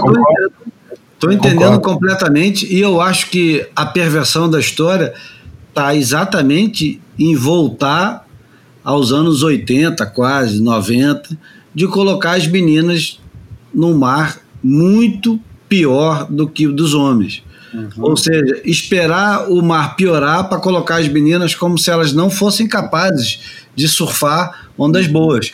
Eu não sei se aquele mar do primeiro dia dos homens seria o melhor mar para começar o, o, das mulheres. Claro não. Que, que não nesse momento. Não, acho que nesse momento. É, e eu não sei nem se, se de repente não é necessário um, um, período diferente. Eu sei que pipeline é super restrito, os dias são muito restritos para você fazer campeonato, você tem que terminar antes das quatro horas, tem uma série de, de, de limitações para fazer campeonato em pipeline. Mas quando que a gente teria, ou quando a gente terá cinco, seis dias de pipeline muito bom para colocar homens e mulheres? Eu, é, é, a pergunta é muito mais por aí. Quanto, quant, quantas vezes vai acontecer de você ter mares muito bons para homens e mulheres, com tamanhos relevantes, ah, com desafios sim. e tal? Porque parece que é sacanagem. Você bota os homens no mar de 10 pés no dia e depois no dia seguinte, que está com 3 pés, você coloca as meninas e fica aquele sentimento de anticlímax, né? Com certeza. A resposta é matemática, cara. Um diazinho ali de seis, oito pés que vai ter, com certeza, durante essa janela. Não só um, mas alguns. Né? Eu não sou profeta, e, e se eu tiver enganado, né, que seja assim, é, eu acho que a gente tem grande chance de, de ter melhores dias para rolar uma, um, cara, um, um, um, round de uma hora que vai eliminar a gente de cara, entendeu? É, e né, para ser também é, como é que eu diria? Eu não quero ser o cara falando que a WSL errou e tal. Cara, a, a gente já teve situações assim no passado, e eu diria que 90% das vezes que as meninas falaram, não, a gente não quer isso aqui, não quer, não. E, e a, a Jessie, ela, ela, ela fez chamadas que elas não gostaram, e no final das contas, cara, graças a Deus ela fez a chamada que ela fez, porque foi a chamada certa. Na França, por exemplo. Eu respeito muito ela, as, né? É, cara, as meninas não queriam ir num, determinado dia que estava quebrando no inside, estava quebrando no outside, estava meio confuso. Teve menina que foi pro outside, teve menina que ficou no inside, que a Joana Defé até tirou uns tubos bons, assim. Ah, acho que a Carissa tirou um tubo. Não, a Kearney, falando na Kearney, a Kearney pegou um tubaço, eu lembro desse dia. Porra, as meninas não, queria, não queriam ter, ter, ter suado nesse dia. Não teve mais nada depois disso. Ficou um show, ficou uma merda, entendeu? Elas, elas se deram bem. Os caras que se ficaram na roubada acabaram pegando uma ruim. Entendeu? Então não é, não é, não é assim, às vezes, a, muito, a maioria das vezes, a grande maioria das vezes, elas, eles fazem a chamada certa. Ontem, eu não sei, cara, eu tô curioso para ver o final do campeonato para poder falar. Eu gostaria de ter tido essa horinha de repescagem num momento diferente. Né? E outra só uma, uma, uma ressalvazinha, um conserto, eu diria. Né? O, a gente negociou o aumento de, de prize money, não é que nem antigamente, não, cara. Quem perder de cara vai já levar quase 10 mil dólares no, antes do, do, do, do, do corte, né? Os homens levam 9.750, as meninas ah, levam.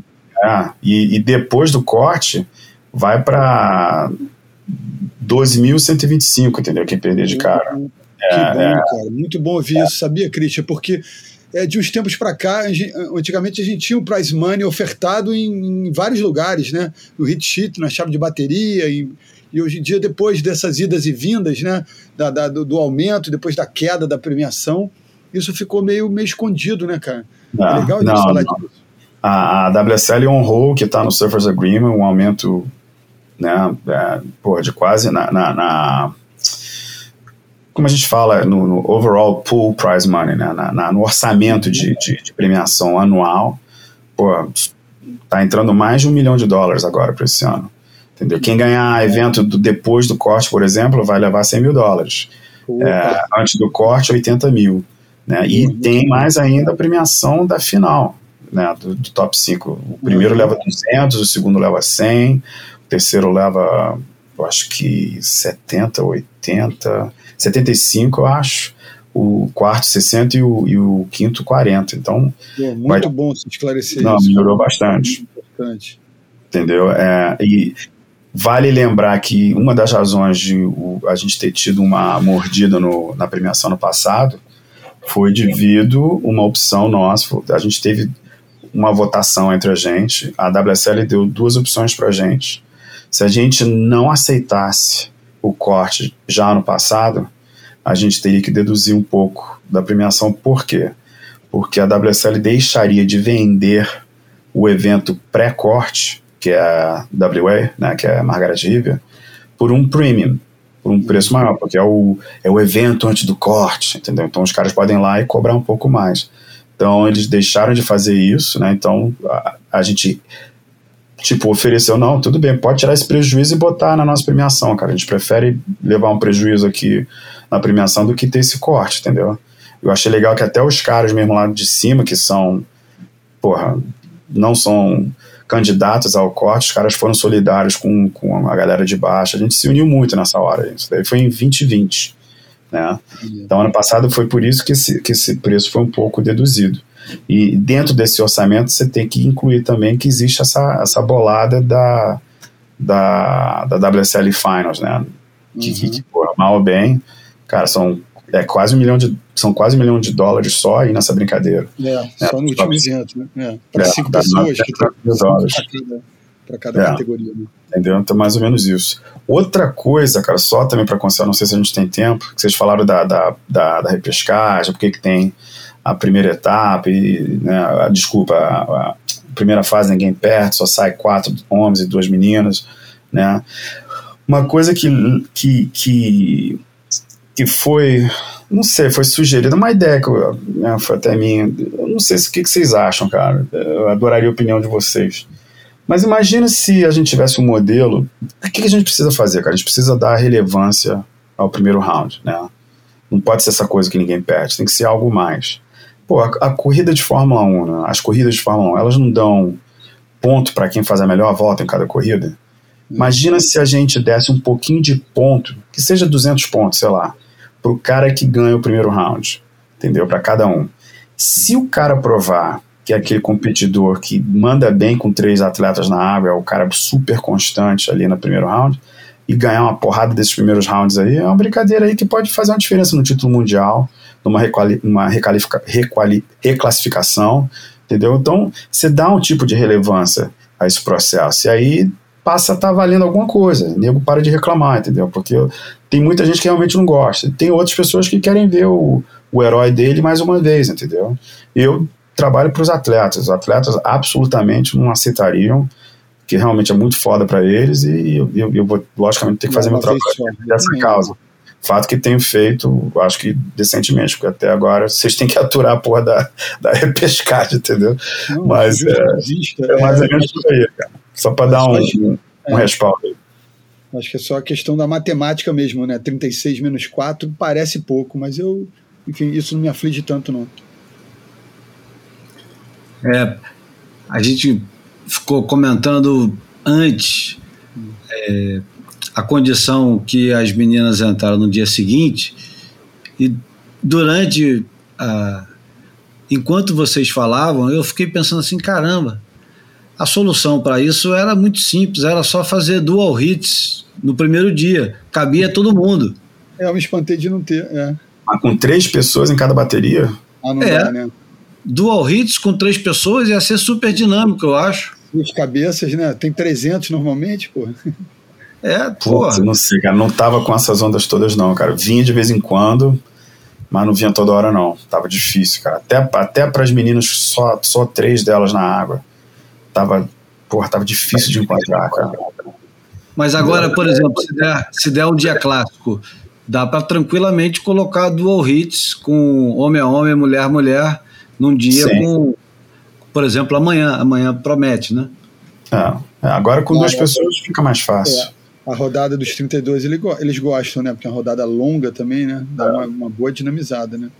Aliás, é engraçado, quem for escutar esse podcast vai ter escutado possivelmente depois do ou o Pipe Master ter acabado ou já ter rolado o segundo dia dos homens. Então vai ficar aquela sensação, ui, e o resto? O resto você escuta semana que vem. Quando é que vai live? Terça-feira, toda terça-feira. Ah, ah, vai então ficar no mesmo horário. terminar ainda não. Bom, mais uma, é, mais uma rodada. É, entre as meninas, a primeira bateria foi a Molly Picklum, foi a primeira mulher a ganhar uma bateria em pipeline, ganhou da Sally Fitzgibbons e da Kurt Conlog. Na bateria 2, Malha Manuel ganhou, Tatiana Weston Webb segundo, Gabriela Bryan terceiro. Na terceira bateria, a favorita Moana Jones Wong ganhou, Carissa Moore em segundo, Brisa Hennessy em terceiro. Na quarta, Isabela Nichols em primeiro, Joan Defé é, em segundo e Luana Silva em terceiro. Na quinta, Tyler Wright ganhou com tranquilidade, India Robson em segundo, e Stephanie Gilmore perdeu por WO porque estava com Covid ou coisa que o valha. No, no round que eliminaria as meninas, a Brisa Hennessy ganhou a primeira bateria, a Bethany Hamilton entrou no lugar da Stephanie Gilmore.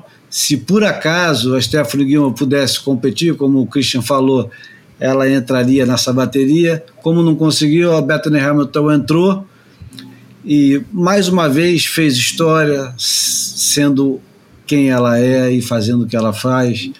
Pegou o tubo de frontside, botou para dentro do backside, com, com um braço só, quer dizer, to, todas as desculpas que a gente é capaz de dar para não cair em determinados mares, a, a Bethany Hamilton é, joga para o vinagre, porque ela tem uma atitude e também faz tudo isso com um sorriso. E é, é um, desculpa, Bruno, ela é uma atleta é, admirável.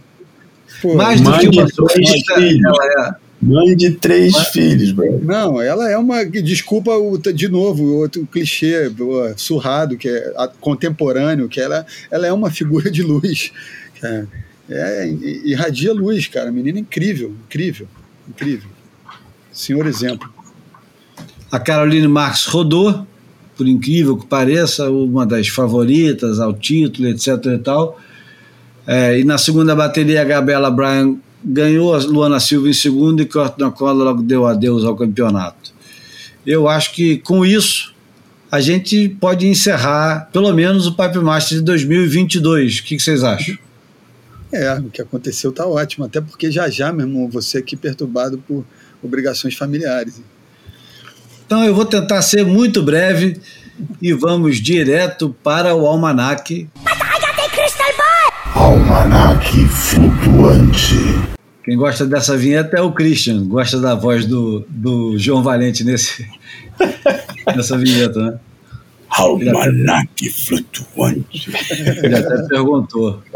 Bom, o Almanac Flutuante de hoje é a recomendação do, do filme do Paulo Sorrentino, italiano, é, mais novo do que eu, Bruno. Aliás, mais novo do que a gente, não, acho que ele tem mais ou menos a sua idade. É, entre nós. O, o Paulo Sorrentino é um, é um, é um cineasta é, genial, desses que surgem é, muito raramente. Ele tem. Eu, eu não sei se estão disponíveis os, todos os filmes no, no Netflix atualmente, mas ele tem um, uma, uma série de filmes fantásticos, é, dentre eles Juventude, Youth, A Grande Beleza. É... Bom, eu vou falar do filme, do último filme dele, que chama-se The, Hand, The Hand of God, é, Nas Mãos de Deus. É uma alusão clara ao, ao gol do Maradona. E esse filme é um filme autobiográfico, um filme que ele achava que estava devendo para o mundo. E ele fez um filme lindo, lindo, lindo. Um filme que tem muito pouca música, mas é um filme musical, porque ele, ele tem um, um apuro estético tão grande, influenciado bastante por Fellini, que é mencionado no filme, literalmente mencionado no filme, e às vezes lembra até um pouco Almodóvar com aquelas cores e com enquadramentos e, e, e, e principalmente pelo jeito de contar a história, tentando sempre é, colocar humor. E essa história não é uma história de humor, porque é, é baseado na, na vida dele. Ele perde os pais muito cedo. Ele perde os pais num, num acidente no, né, no, casa, no aniversário de casamento de 17 anos, eu acho, dos pais. Aliás, mentira, não é de 17 anos. Próximo dos 17 anos do próprio Paulo Sorrentino, os pais vão festejar o casamento e morrem os dois juntos com, com uma, uma falha no sistema de gás que tem um, um vazamento e morre os dois. Ele fica órfão com 16, 17 anos. Mas o mais importante dessa história toda, que é para ele a ida do Maradona ao time dele de coração, da cidade dele, onde ele nasceu, que é Nápoles, é, é presente no filme inteiro. E ele não estava no dia da morte dos pais porque o Napoli jogava naquele dia e o Maradona estava em campo. O, então mostra como é, foi importante a ida do Maradona. E quem conhece a história da ida do Maradona, de um dos maiores clubes do mundo, que era o Barcelona, para o Napoli, que era um clube completamente. É, se não era desprezado, era um clube que nunca tinha disputado grandes títulos, nem o Scudetto, que é o campeonato italiano, o Napoli tinha ganho. E, e é do, de uma região mais, mais pobre e aí sim mais desprezada da Itália. O, o, o napolitano é considerado, um, é até hoje, um cidadão menor, menos italiano, menos, enfim, aquela coisa toda do fascismo que a gente já conhece e de, de dessa, dessa suposta pureza italiana que, que existe. E o Maradona escolhe jogar exatamente nesse time e leva esse time à glória e, e faz os napolitanos mais, mais orgulhosos. O filme é magnífico, vale muito é, a pena assistir. E a primeira música que tocou aqui no, no, na abertura do Boia foi a música que inspirou o, o Paulo Sorrentino a escrever esse filme. E tem frases absolutamente geniais no filme, vale muito a pena assistir. Você assistiu, né, Bruno? Assisti, assisti. É, é ao mesmo tempo de uma singeleza, de um, de um, de um poder, né? Muito maneiro. Muito, muito, tem uma latinidade, como você falou aí, que eu acho que escorre da, pelo Mediterrâneo ali. Eu acho que pega, pega é, claro que tem essa, é, essa marca italiana de, de linguagem, mas tem, também vi um pouco dessa tinta mais, mais avermelhada espanhola também, enfim. Trata o sexo, trata a vida com, com isso, com, com naturalidade, mas, sabe, com, com, com, com, respeito, com lirismo, assim, muito bonito o filme. Assistiu já, Christian? Infelizmente não, mas como sempre, vou usar a dica e dar aquela checada. Aliás, obrigado aí sempre por fazer esse tipo de, de recomendações, porque achei muito coisa legal por causa de vocês. Ah, é, eu não sei se a gente já falou da, da, da, da série do, do Globoplay do, da Nara Leão, né? Sim. É, porque foi assunto no outro grupo aqui que eu tenho, porra, e realmente todo mundo que vê se encanta. Foi, pois é, não tem Globoplay daqui da, da Austrália, de lá da Austrália. Ei, cidadão do mundo. Bom, vamos lá. Eu acho que a gente pode, então, é, caminhar para a porta e ir para a imagem falada e, e pronto, encerrar. Esse calhamaço que está sendo, a gente está acostumando agora a gravar mais duas horas. Ontem eu recebi a mensagem de um ouvinte é, satisfeito porque estava preso no trânsito, voltando da praia. Duas horas então, passa rápido, que é uma beleza. Vamos lá com a imagem falada.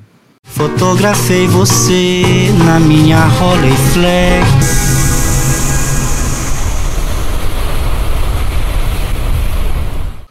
Bom, o Imagem Falada de hoje é uma fotografia que mostra o Flávio Teco Padarates em primeiro plano, fingindo dar uma cavada, e em segundo plano, o Fábio Gouveia, também fingindo é, andar no bico da prancha, quase num ringue-tem.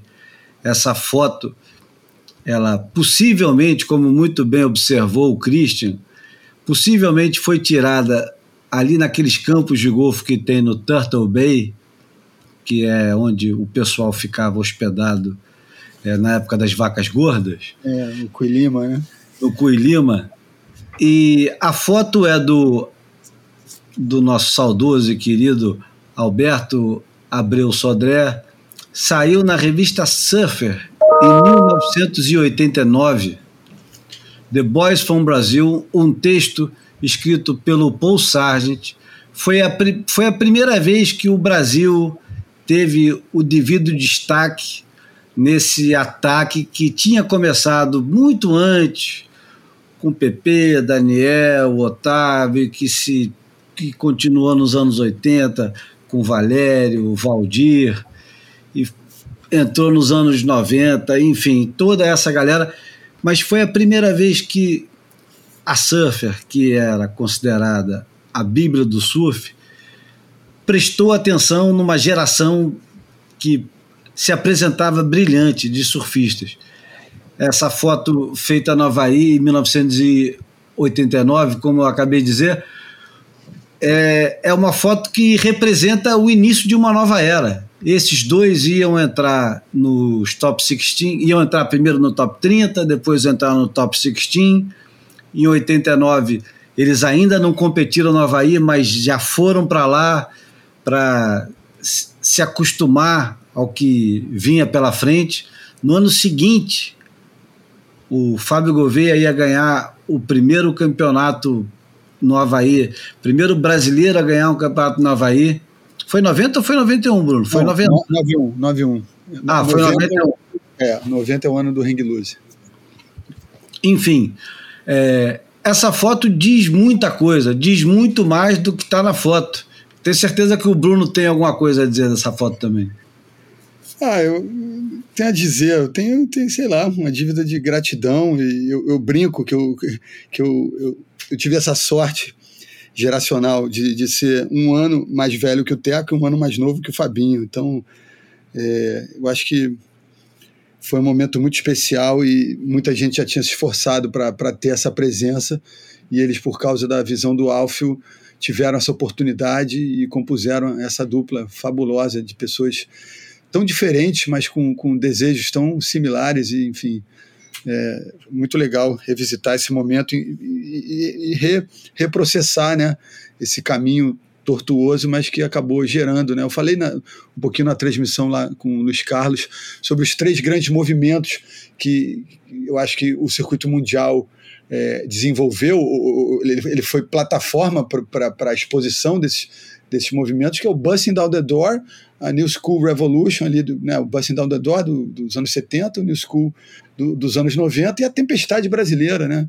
Então, e essa Tempestade Brasileira, eu, eu usei esse, é, é, essa, esse título, O Embrião da Tempestade, durante as lives que eu fiz no Instagram, é, no auge da pandemia, né? E eu acho que esses caras aí são dois ícones desse embrião da tempestade. E esse, esse texto simboliza essa chegada, né? Pelo menos do ponto de vista de fora para dentro, né? A gente no Brasil já tem, tem uma outra leitura, mas para o mundo é, tem esse marco temporal muito importante. Cristian, tem lembranças dessa foto? Cara, pior que eu tenho. Pior que eu tenho. É... Eu, nessa época, eu ainda sonhava que um dia eu ia percorrer um centésimo do caminho que todos os meus heróis já percorriam e o que eles agora né tendo a, a, a experiência que eu tenho de, de vir para cá e, e, e o, o pouco do entendimento que eu tenho do que, que é o North Shore aqui eu não consigo imaginar como é que esses meninos vieram para cá naquela época e, e, e, principalmente o Fabinho começou a fazer o estrago que ele come, começou a fazer, entendeu? Ganhar Sunset. Que isso, cara? Como assim? Porra, entendeu? É, é, realmente é realmente incrível, incrível, incrível. E uma das coisas que eu não posso eu tenho gratidão por tudo, né? Mas se eu tivesse de falar, porra, imagina se eu né, pensando, imagina se eu tivesse esse trabalho que eu tenho agora na época que esses caras estavam no tour, entendeu? Seria incrível. Aliás, o Teco é que começou a WPS, entendeu? Foi uma é. reunião. É, o Gravel, que foi. É, o Gravel, que foi o, o banqueiro inglês, que até hoje está envolvido, que ele é tipo. Né, a, cara filantrópico, ele começou a é. botar dinheiro no tour para ajudar os caras. Seu Eles padrinho falaram, essa história, né? É, aí, aí ele, ele, ele tinha umas reuniõezinhas lá em 2000, Teco com o Sani Garcia, né, com, com o pessoal, formaram oficialmente a WPS, enfim, não, né, o programa já está com mais de duas horas, não vai ficar cinco horas aqui, mas só queria dar essa ressalva e eu tenho né, a memória dessa foto e porra, memórias incríveis da, dos sonhos que eu tinha nessa época, né, de um dia poder surfar ondas melhores do que eu surfava. E, enfim, muito bom, muito bom mesmo. Muito grato ao que eles fizeram, porque né, a tormenta brasileira, o Brazilian Storm, que eu, não, eu nem chamo mais de Brazilian Storm, para mim é, é, mudança climática, como sempre falei.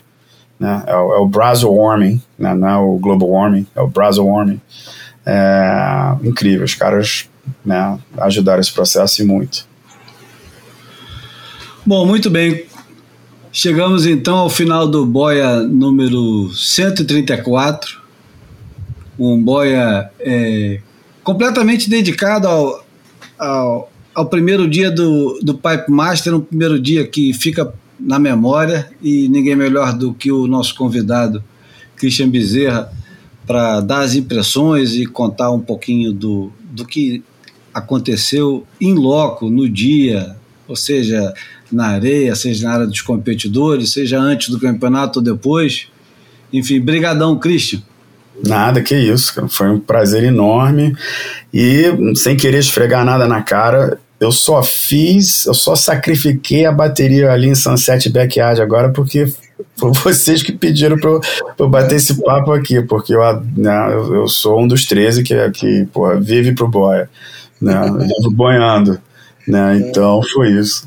Só, só esqueci de falar como o Brunão né, teve a interjeição dele falando que ele era um ano mais velho do que o Tech, um ano mais novo do que o Fabinho. Eu sou um ano mais velho do que o Fabinho, um ano mais novo do que o grande Júlio Adler. Então, pô, não é mole não. boa, boa. Tá, tá, bem situado, tá bem situado. Um abração para vocês, para a audiência do Boia, né, o pessoal lá de Portugal também. Eu, eu, queria que o João Valente estivesse aí também, mas se ele tivesse, talvez eu não, não teria minha cadeirinha aqui, mas pô, ia ser Nossa, muito legal. três horas e meia, mas tá tranquilo, seria. ah, é isso aí, galera. Vamos, vamos esperar que o resto do campeonato seja incrível. Parabéns, porra, pra WSL de ter realmente, né, depois de todas. Caramba, de toda a pandemia, de, de, de todo o protocolo que a gente teve que seguir rigorosamente, oferecer o que eles ofereceram nesse dia.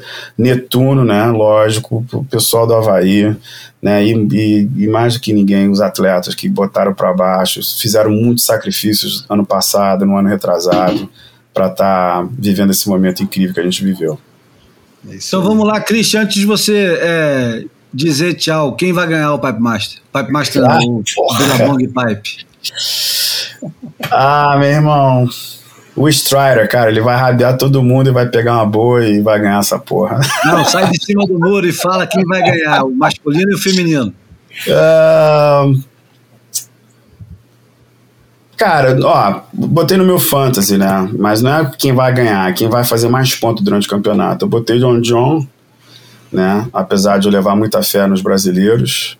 E nas meninas, cara, eu tô numa indecisão danada, vai ser difícil. Se tiver dando backdoor, eu acho que ou a Carissa ou a Thalia vão ganhar. Se tiver dando pipe, porra, vai ser interessante. Uma coisa que vocês não mencionaram, cara. A Tati e a Moana vão se enfrentar na, no terceiro round. E teve aquela situação, né? Esquisita. Vai pegar fogo. Nas antigas vai ser, vai ser pesado. Eu acho que a Tati vai falar: ah, te prepara, que eu tô vindo. Entendeu? A Tati pode ganhar esse campeonato sim. Bruno, Obrigado.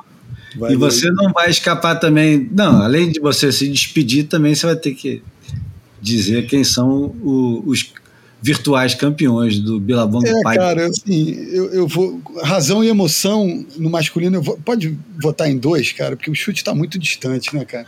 Razão e emoção, eu boto o John John, o, o João e o John. Eu boto o, o João Vitor e, e, o John John com um pouco de coração, um pouco de razão, mas tem coração e razão nos dois, tá? Não é só razão para um lado e coração para o outro, não. E e nas meninas, quem ganhar dessa bateria da, da Moana com a Tati, porra, passa a ser minha favorita. É. Pronto. Bom. E obrigado por tudo. Valeu, Christian, meu irmão. É, grande abraço, obrigado por atender tão prontamente o nosso chamado. É isso. Sabe que tu mora no meu coração. prazer. Boa sorte lá na, na, sua nova empreitada. Eu queria poder estar tá assistindo aqui, mas não dá. Não dá para fazer os dois ao mesmo tempo. Ah, em Saquarema a gente se encontra e curte, curte junto esse momento. Pronto. Bom, antes de, de apresentar o som que vai terminar o boy, eu vou ter que dizer o meu. Né? Eu acho que quem vai ganhar o feminino será a Betty Lu Sakura Johnson. Eu acho que ela, ela vai surpreender e com 16 anos ela vai ganhar o, o, o campeonato de pipe e vai se tornar mais jovem a ganhar o Pipe Master, o Pipeline, ou sei lá o que, enfim. E no masculino, eu vou ser super criativo e vou colocar o John John ganhando o campeonato. Olha só, hein, Júlio, que isso. eu até queria ser implicante e colocar outro, mas, sinceramente, é. Não consigo imaginar alguém ganhando do, do John John nesse campeonato. Mas vai ser ótimo que alguém prove ao contrário. É Para terminar, o, o som é de uma banda que eu vou até ler mais ou menos o release que eu achei e, e para mim tá ótimo. Não sei se vocês vão ficar satisfeitos. O nome da banda, do projeto musical, é Clube Macumba. E é um dos mais recentes projetos musicais da cena cultural portuguesa. E aí, aí o, o, o, João está presente aqui, então, no, no é. Clube Macumba. Adorei. Teve, teve origem na parceria criada entre o Todd Trips, do Dead Combo, Lulu Blind, entre outros, João Doce, do Ray Gun, que se juntam agora ao Gonçalo Prazeres e o Gonçalo Leonardo. O que tem de Gonçalo lá não é brincadeira. Clube Macumba é um exercício livre, espontâneo, experimental e tribalista. O primeiro disco do Clube Macumba saiu em janeiro de 2022 e abre uma janela, abre a janela para uma viagem pelas, pelas sonoridades do Mediterrâneo e pela África imaginada, para uma música sem preconceitos e sem fronteiras. O nome da música que vai terminar o Boia 134 é Macumba das Focas. Obrigado, Christian, obrigado, Bruno, obrigado a todos que aguentaram duas horas e cacetada. E vamos de Macumba das Foncas. Um grande abraço e até a próxima terça-feira. Aloha!